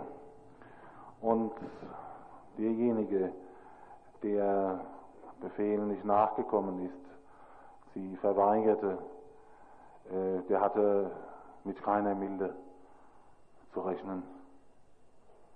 Und äh, insofern, äh, weil im Allgemeinen von der SS-Gerichtsbarkeit harte Urteile gefällt worden sind, wurde der Trupper auch immer wieder mit dem SS-Gericht gedroht und das hatte schon eine moralische Wirkung. Herr Zeuge, es haben sicherlich nicht alle SS-Richter eine solche Auffassung an den Tag gelegt wie Sie in diesen Jahren. Es waren doch nach Ihrer Erfahrung äh, Richter in dieser Gerichtsbarkeit, die die schärfsten Methoden anwandten. Berichten Sie über diese Erfahrungen, die Sie gemacht haben. Zum Richten gehört äh, eine große menschliche Reife und Erfahrung. Und äh, die ist natürlich äh, in einer Gerichtsbarkeit, die aus dem Boden gestampft wird, nicht da. Und man macht äh, die Erfahrung, dass Anwälte, und das waren vorzugsweise Anwälte, die später Richter wurden dort, äh, dass die äh, die Aggressivität und diese Schärfe, äh, die sie bei der Ausübung ihres Berufes äh, sich angeeignet haben oder natürlich mitbringen, nachher auch als Richter äh, ausüben. Und dann kommt hinzu, dass äh, auch sogenannte Wirtschaftsjuristen gewesen sind, die vom Strafrecht wenig Ahnung hatten und auch wenig Truppenerfahrung. Äh, und das alles, das äh, führte dazu, dass äh, zum Teil das doch etwas sehr überspitzt ge gehandhabt worden ist. Ich habe noch eine letzte allgemeine Frage, Herr Zeuge. Weshalb Sie gegen den damaligen Lagerkommandanten Höss in Ihrer Eigenschaft als Ermittlungsrichter oder, oder ähm, Ankläger nicht eingreifen konnten. Ist es richtig, der britische Schriftsteller Reitlinger, ähm, der Sie ja ungefähr 15 Mal in seinem Werk Die Endlösung zitiert, berichtet, dass Sie in Nürnberg erklärt hätten als Zeuge im SS-Prozess, dass der Lagerkommandant Höss im Rahmen des FEME-Prozesses gegen den Lehrer Carlo zu zehn Jahren Gefängnis verurteilt worden war, und zwar zusammen mit dem noch verschwundenen Reichsleiter Bormann und dass Bormann wünschte, dass Höss wie ein rohes Ei behandelt werden sollte. Das sind Ihre Aussagen im Nürnberger Prozess, ist das richtig? Jawohl, das ist richtig. Bormann und äh, Höss, die saßen äh, eine Zeit lang äh, im Zuchthaus Rendsburg, äh, soweit es mir erinnerlich ist, und waren seit dieser Zeit gute Freunde. Und es mag dem zuzuschreiben sein, dass gerade Höss mit dieser Aufgabe betraut worden ist. Übrigens darf ich Ihnen sagen, Herr Verteidiger, diese Ermittlungen, die ich da schilderte, die ich geführt habe gegen Höss, die habe ich ja nicht in meinem Privatnotizbuch da festgehalten, sondern ich habe sie äh, sämtlichen hohen SS-Stellen mitgeteilt äh, und äh, die Anklageerhebung angeregt. Aber da ähm, Höss zum Wirtschaftsverwaltungshauptamt gehörte und Pohl sein Gerichtsherr gewesen ist, konnte nur Pohl die Anklage verfügen. Und solange ich im Amt gewesen bin, hat er das nicht getan. Ja. Herr Dr. Morgen, Sie haben vorhin auf eine Frage des äh, Verteidigers gesagt, bei der SS hieß der Grundsatz, äh, die Treue äh, ist das Mark der Ehre oder so irgendetwas ähnliches. Wer ein Be einem Befehl nicht nachgekommen ist, hatte auf keine Milde zu rechnen.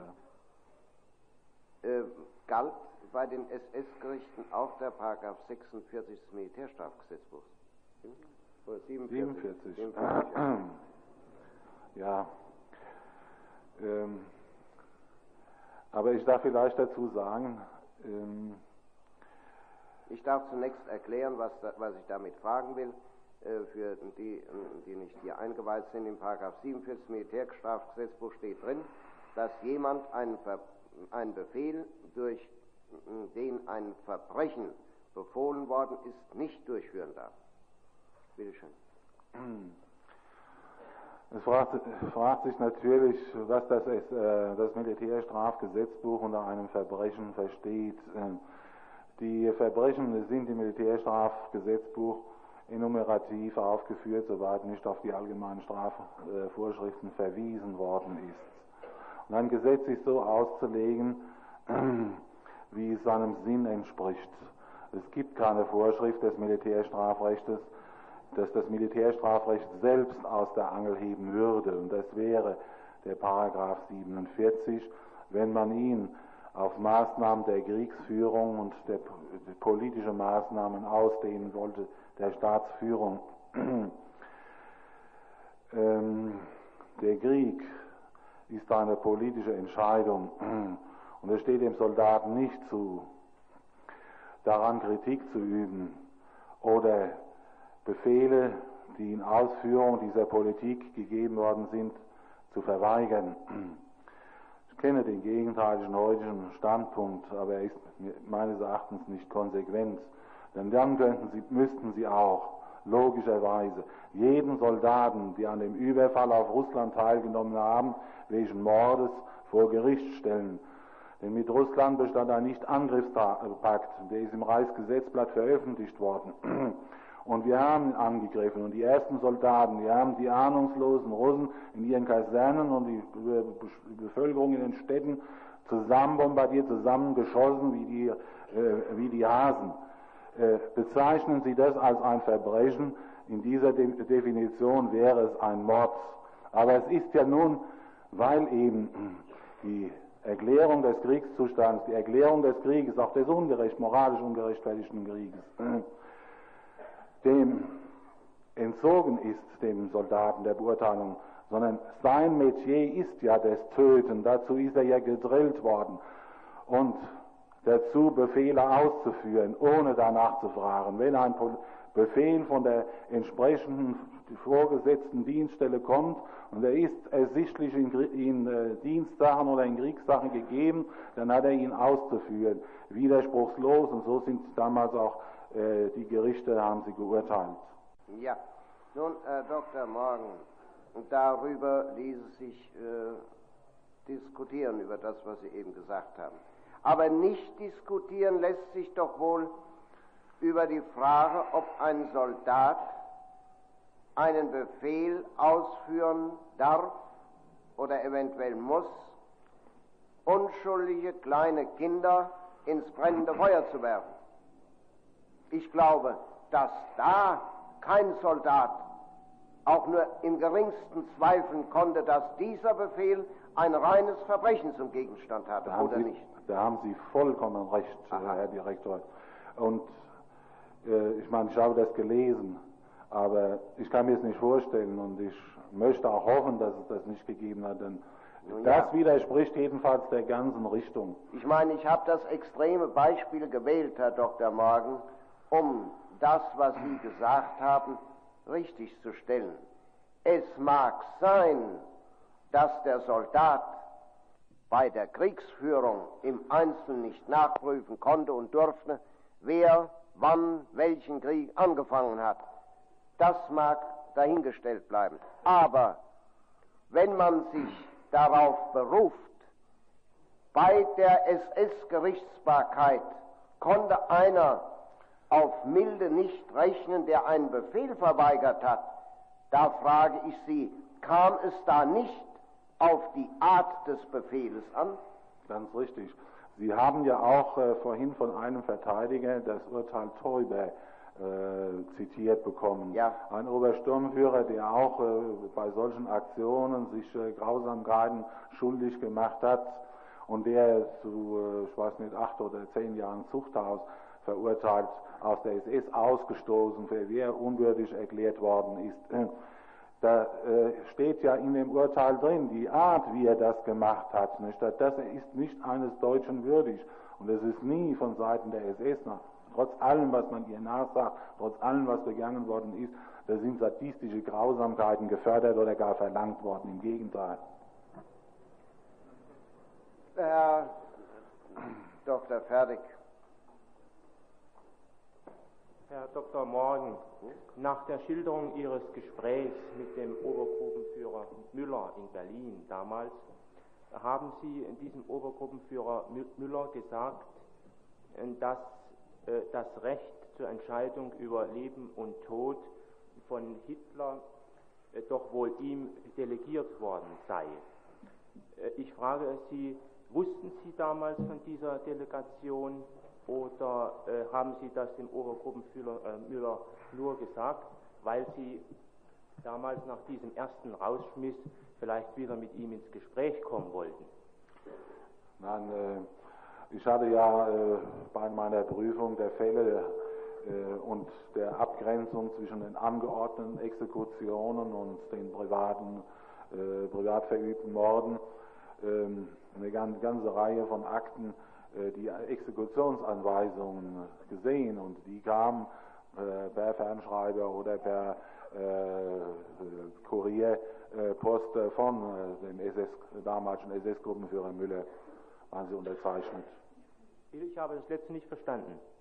Sagt, diese legalen Exekutionsanordnungen waren von SS-Gruppenführer Müller unterzeichnet und da er dies nun offiziell angeordnet hat, konnte ähm, es sich hier also nur um eine Delegation der Befugnisse Hitlers auf Müller handeln und das habe ich ihn gefragt und bestätigt äh, bekommen.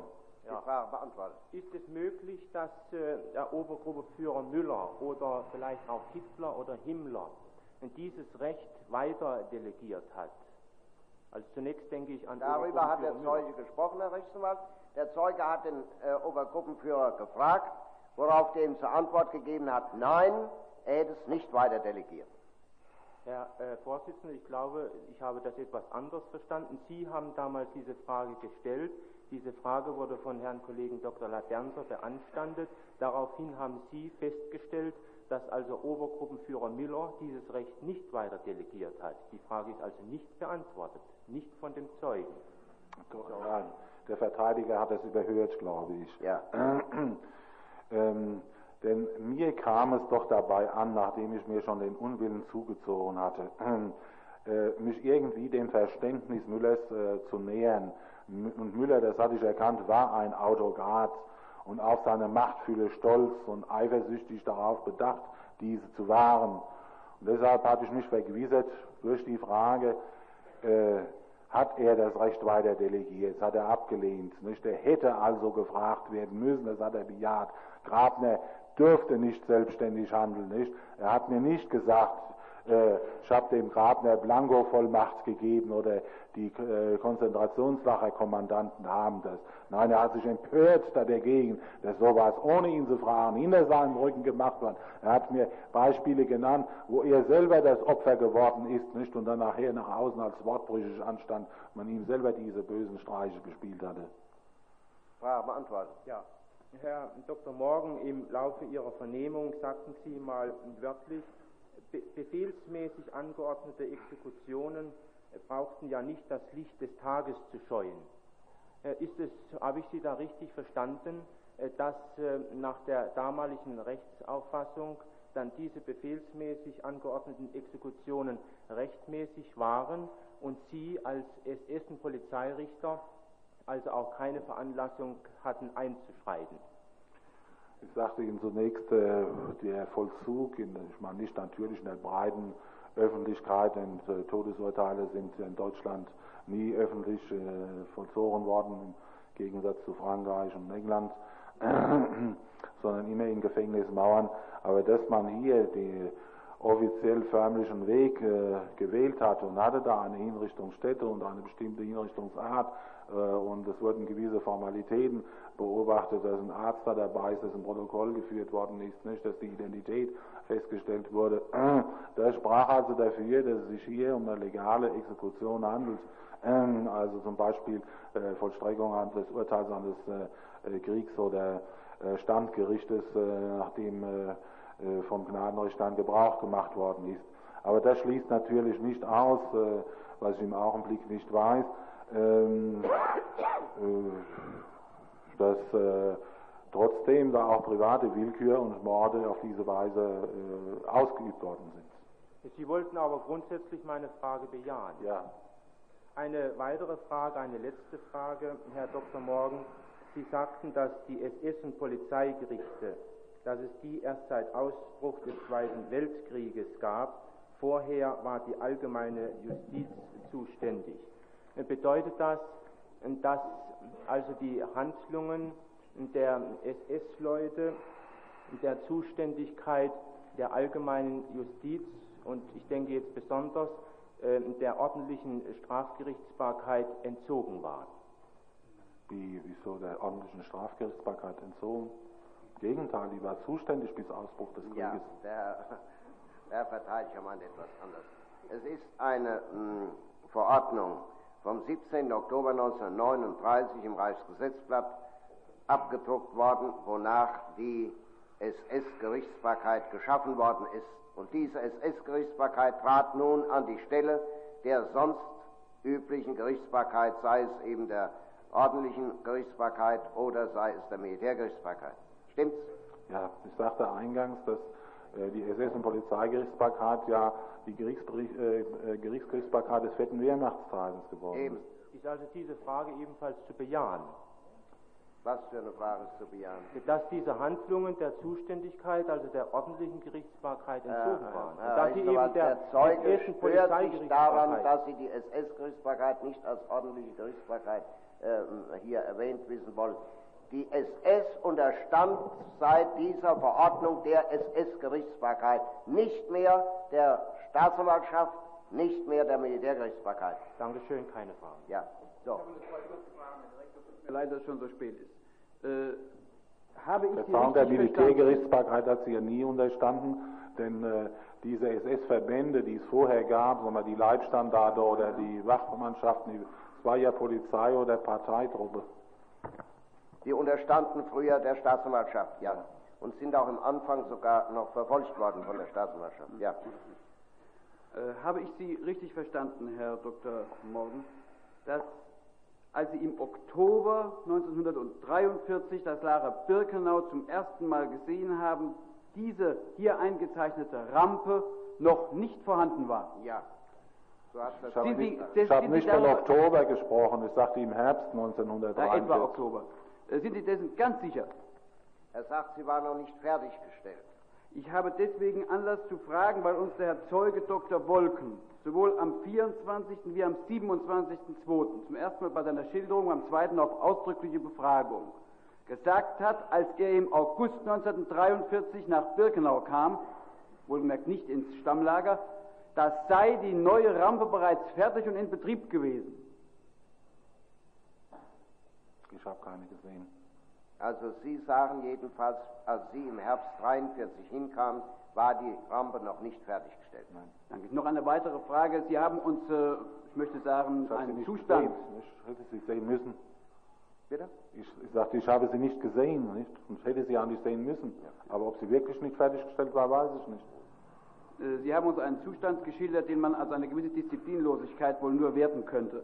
Können Sie irgendetwas darüber sagen, ob diese Art von äh, Zustand, wie Sie ihn bei der Wachmannschaft angetroffen haben, schon längere Zeit bestanden haben musste, eventuell auch schon im Jahr 42? Nein, darüber kann ich nichts sagen. Danke. Ja, kurz, Herr Vorsitzender. Äh, übrigens, Herr Zeuge, dass Sie in Ihrer Erörterung äh, über den Befehl und die mögliche Verweigerung gebrauchte Beispiel des Herrn Vorsitzenden, dass Kinder ins Feuer geworfen worden sind, ist keine Anschuldigung in diesem Verfahren und es ist auch keineswegs bis jetzt bewiesen worden. Ich habe daran keine Frage. Ja. Äh, sonst noch eine Frage zu stellen?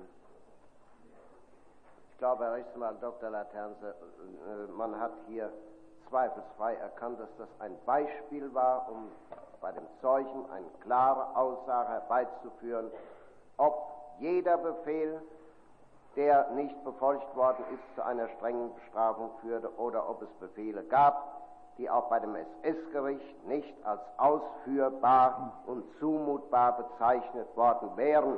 Und deshalb habe ich dieses extreme Beispiel genannt. Ich habe nicht gesagt, dass einer der Angeklagten hier Kinder ins Feuer geworfen hätte und ich habe nicht behauptet, dass das bewiesen sei und ich weiß überhaupt nicht, was Ihre Erklärung sein soll. Sie haben keine Frage an den Zeugen. Ich glaubte, Sie hätten Meine eine Frage an den Zeugen gehabt, denn nur dann, wenn Sie Fragen an den Zeugen gehabt hätten, wären Sie berechtigt gewesen, das Wort zu ergreifen. Und nun bitte ich Aber dann Sie, werten Sie bitte dann meine Erklärung als einen Protest gegen den Vorhalt, den Sie dem Zeugen gemacht haben. also, Äh, ich darf aber Folgendes äh, dazu äh, fragen. Vielleicht meine das der Verteidiger, ob ich in der Hinsicht Feststellungen getroffen haben, habe, ob so etwas vorgekommen ist. Der Untersturmführer Wiebeck ähm, ähm, berichtete mir einmal von äh, einer Untersuchung, die er in Auschwitz äh, durchgeführt hat und wobei Leichen äh, in Gruben und auf äh, Stößen im Freien verbrannt worden sind. Das ist mir deshalb noch besonders in Erinnerung, weil der betreffende SS-Angehörige, der da nachts da dabei stand, das Feuer unterhielt, ihn fragte, und zwar mit Angst in der Stimme, und sagt, wenn diese Aktion abgeschlossen ist, dann wandern wir wohl selber in die Grube als Mitwisser und Ja. Täter. Aber er hätte mir bestimmt äh, erzählt und eingegriffen an Ort und Stelle, wenn so etwas, äh, wie Sie äh, es da andeuten, mit den Kindern vorgekommen wäre.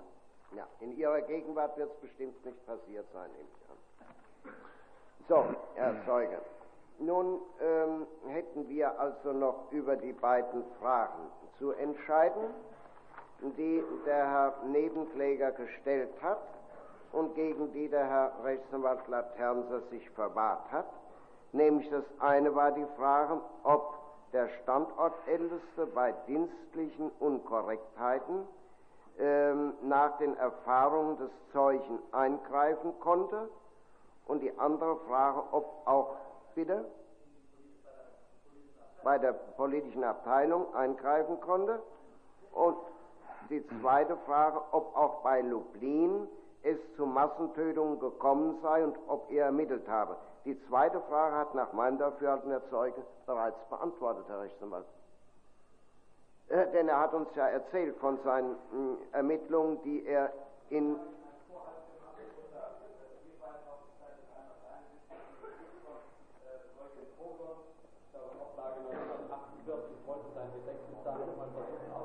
Ja, jedenfalls hat nach meinem Dafürhalten der Zeuge diese Frage schon beantwortet. Eben mit dem Herrn Kriminalrat Wirth hat er das ja geschildert.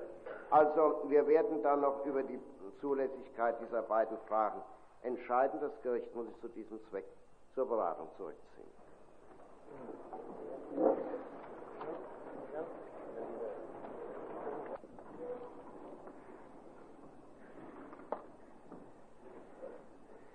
Es wird folgender Beschluss verkündet. Die Frage des Vertreters der Nebenklage, ob der Standortälteste bei dienstlichen Unkorrektheiten der politischen Abteilung nach den Erfahrungen des Zeugen eingreifen konnte, wird zugelassen. Die weitere Frage, ob der Zeuge auch in Lublin festgestellt habe, dass es dort zu Massentötungen gekommen sei, wird nicht zugelassen, da sie bereits beantwortet ist. So, und nun, Herr Dr. Morgan, bitte ich Sie, die Frage zu beantworten, ob nach Ihren Erfahrungen der Standortälteste befugt war, einzugreifen, wenn er bei der politischen Abteilung dienstliche Unkorrektheiten feststellen musste.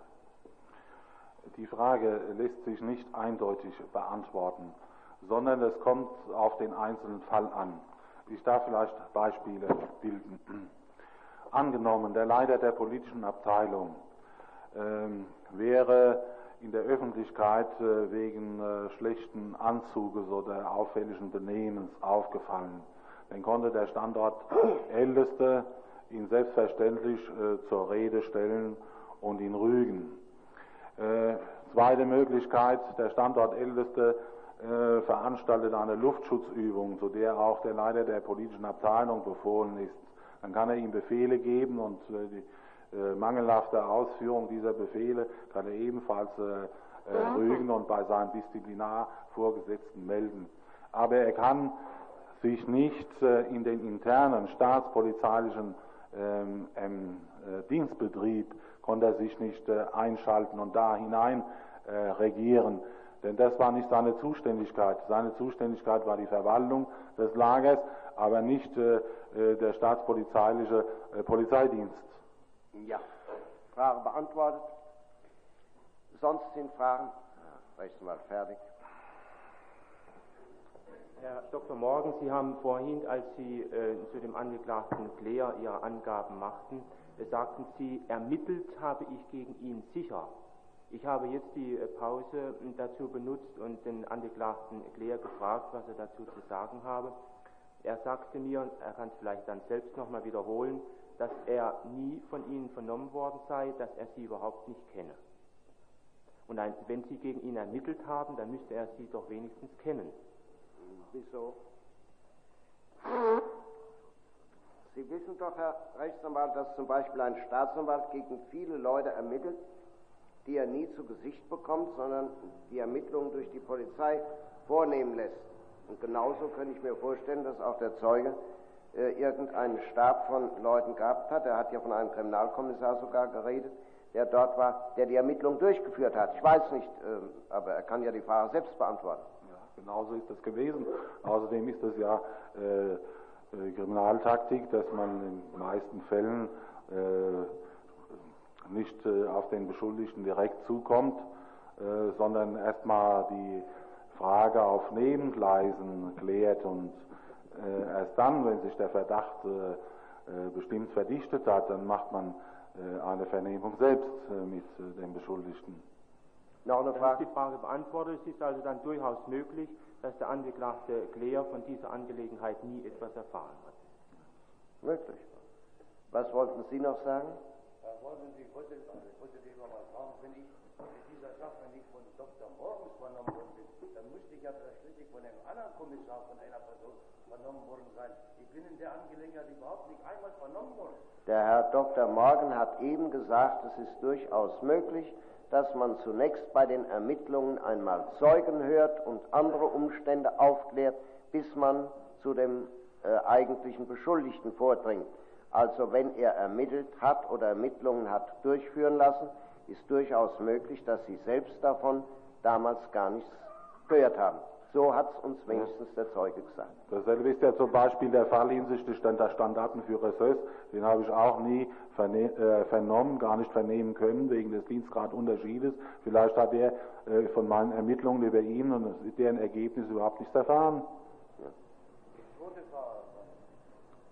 War ja Dr. Morgens kein Häftling X, sondern Dr. Morgens war ja dazu mal eine Persönlichkeit als SS-Richter. Wenn ich mir etwas zu Schulden kommen lassen und das ermittelt hätte, da hätte er mir ja den, den, den, den Hals zudrehen können.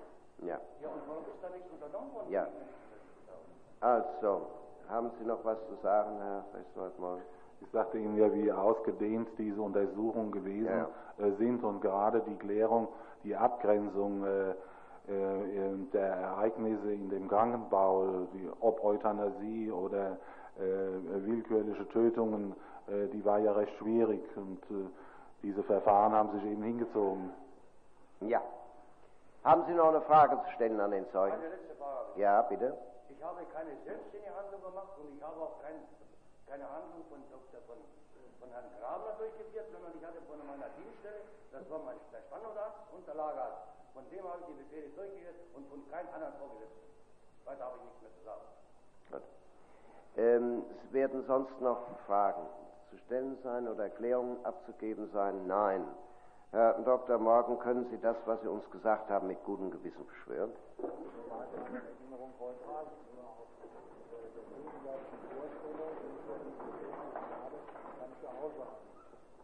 Also der Zeuge sagt, wollen Sie das ins Protokoll nehmen, dass er seine gesamte, seiner gesamten Aussage einen, so viel ich mich erinnere, vorausschicken wolle.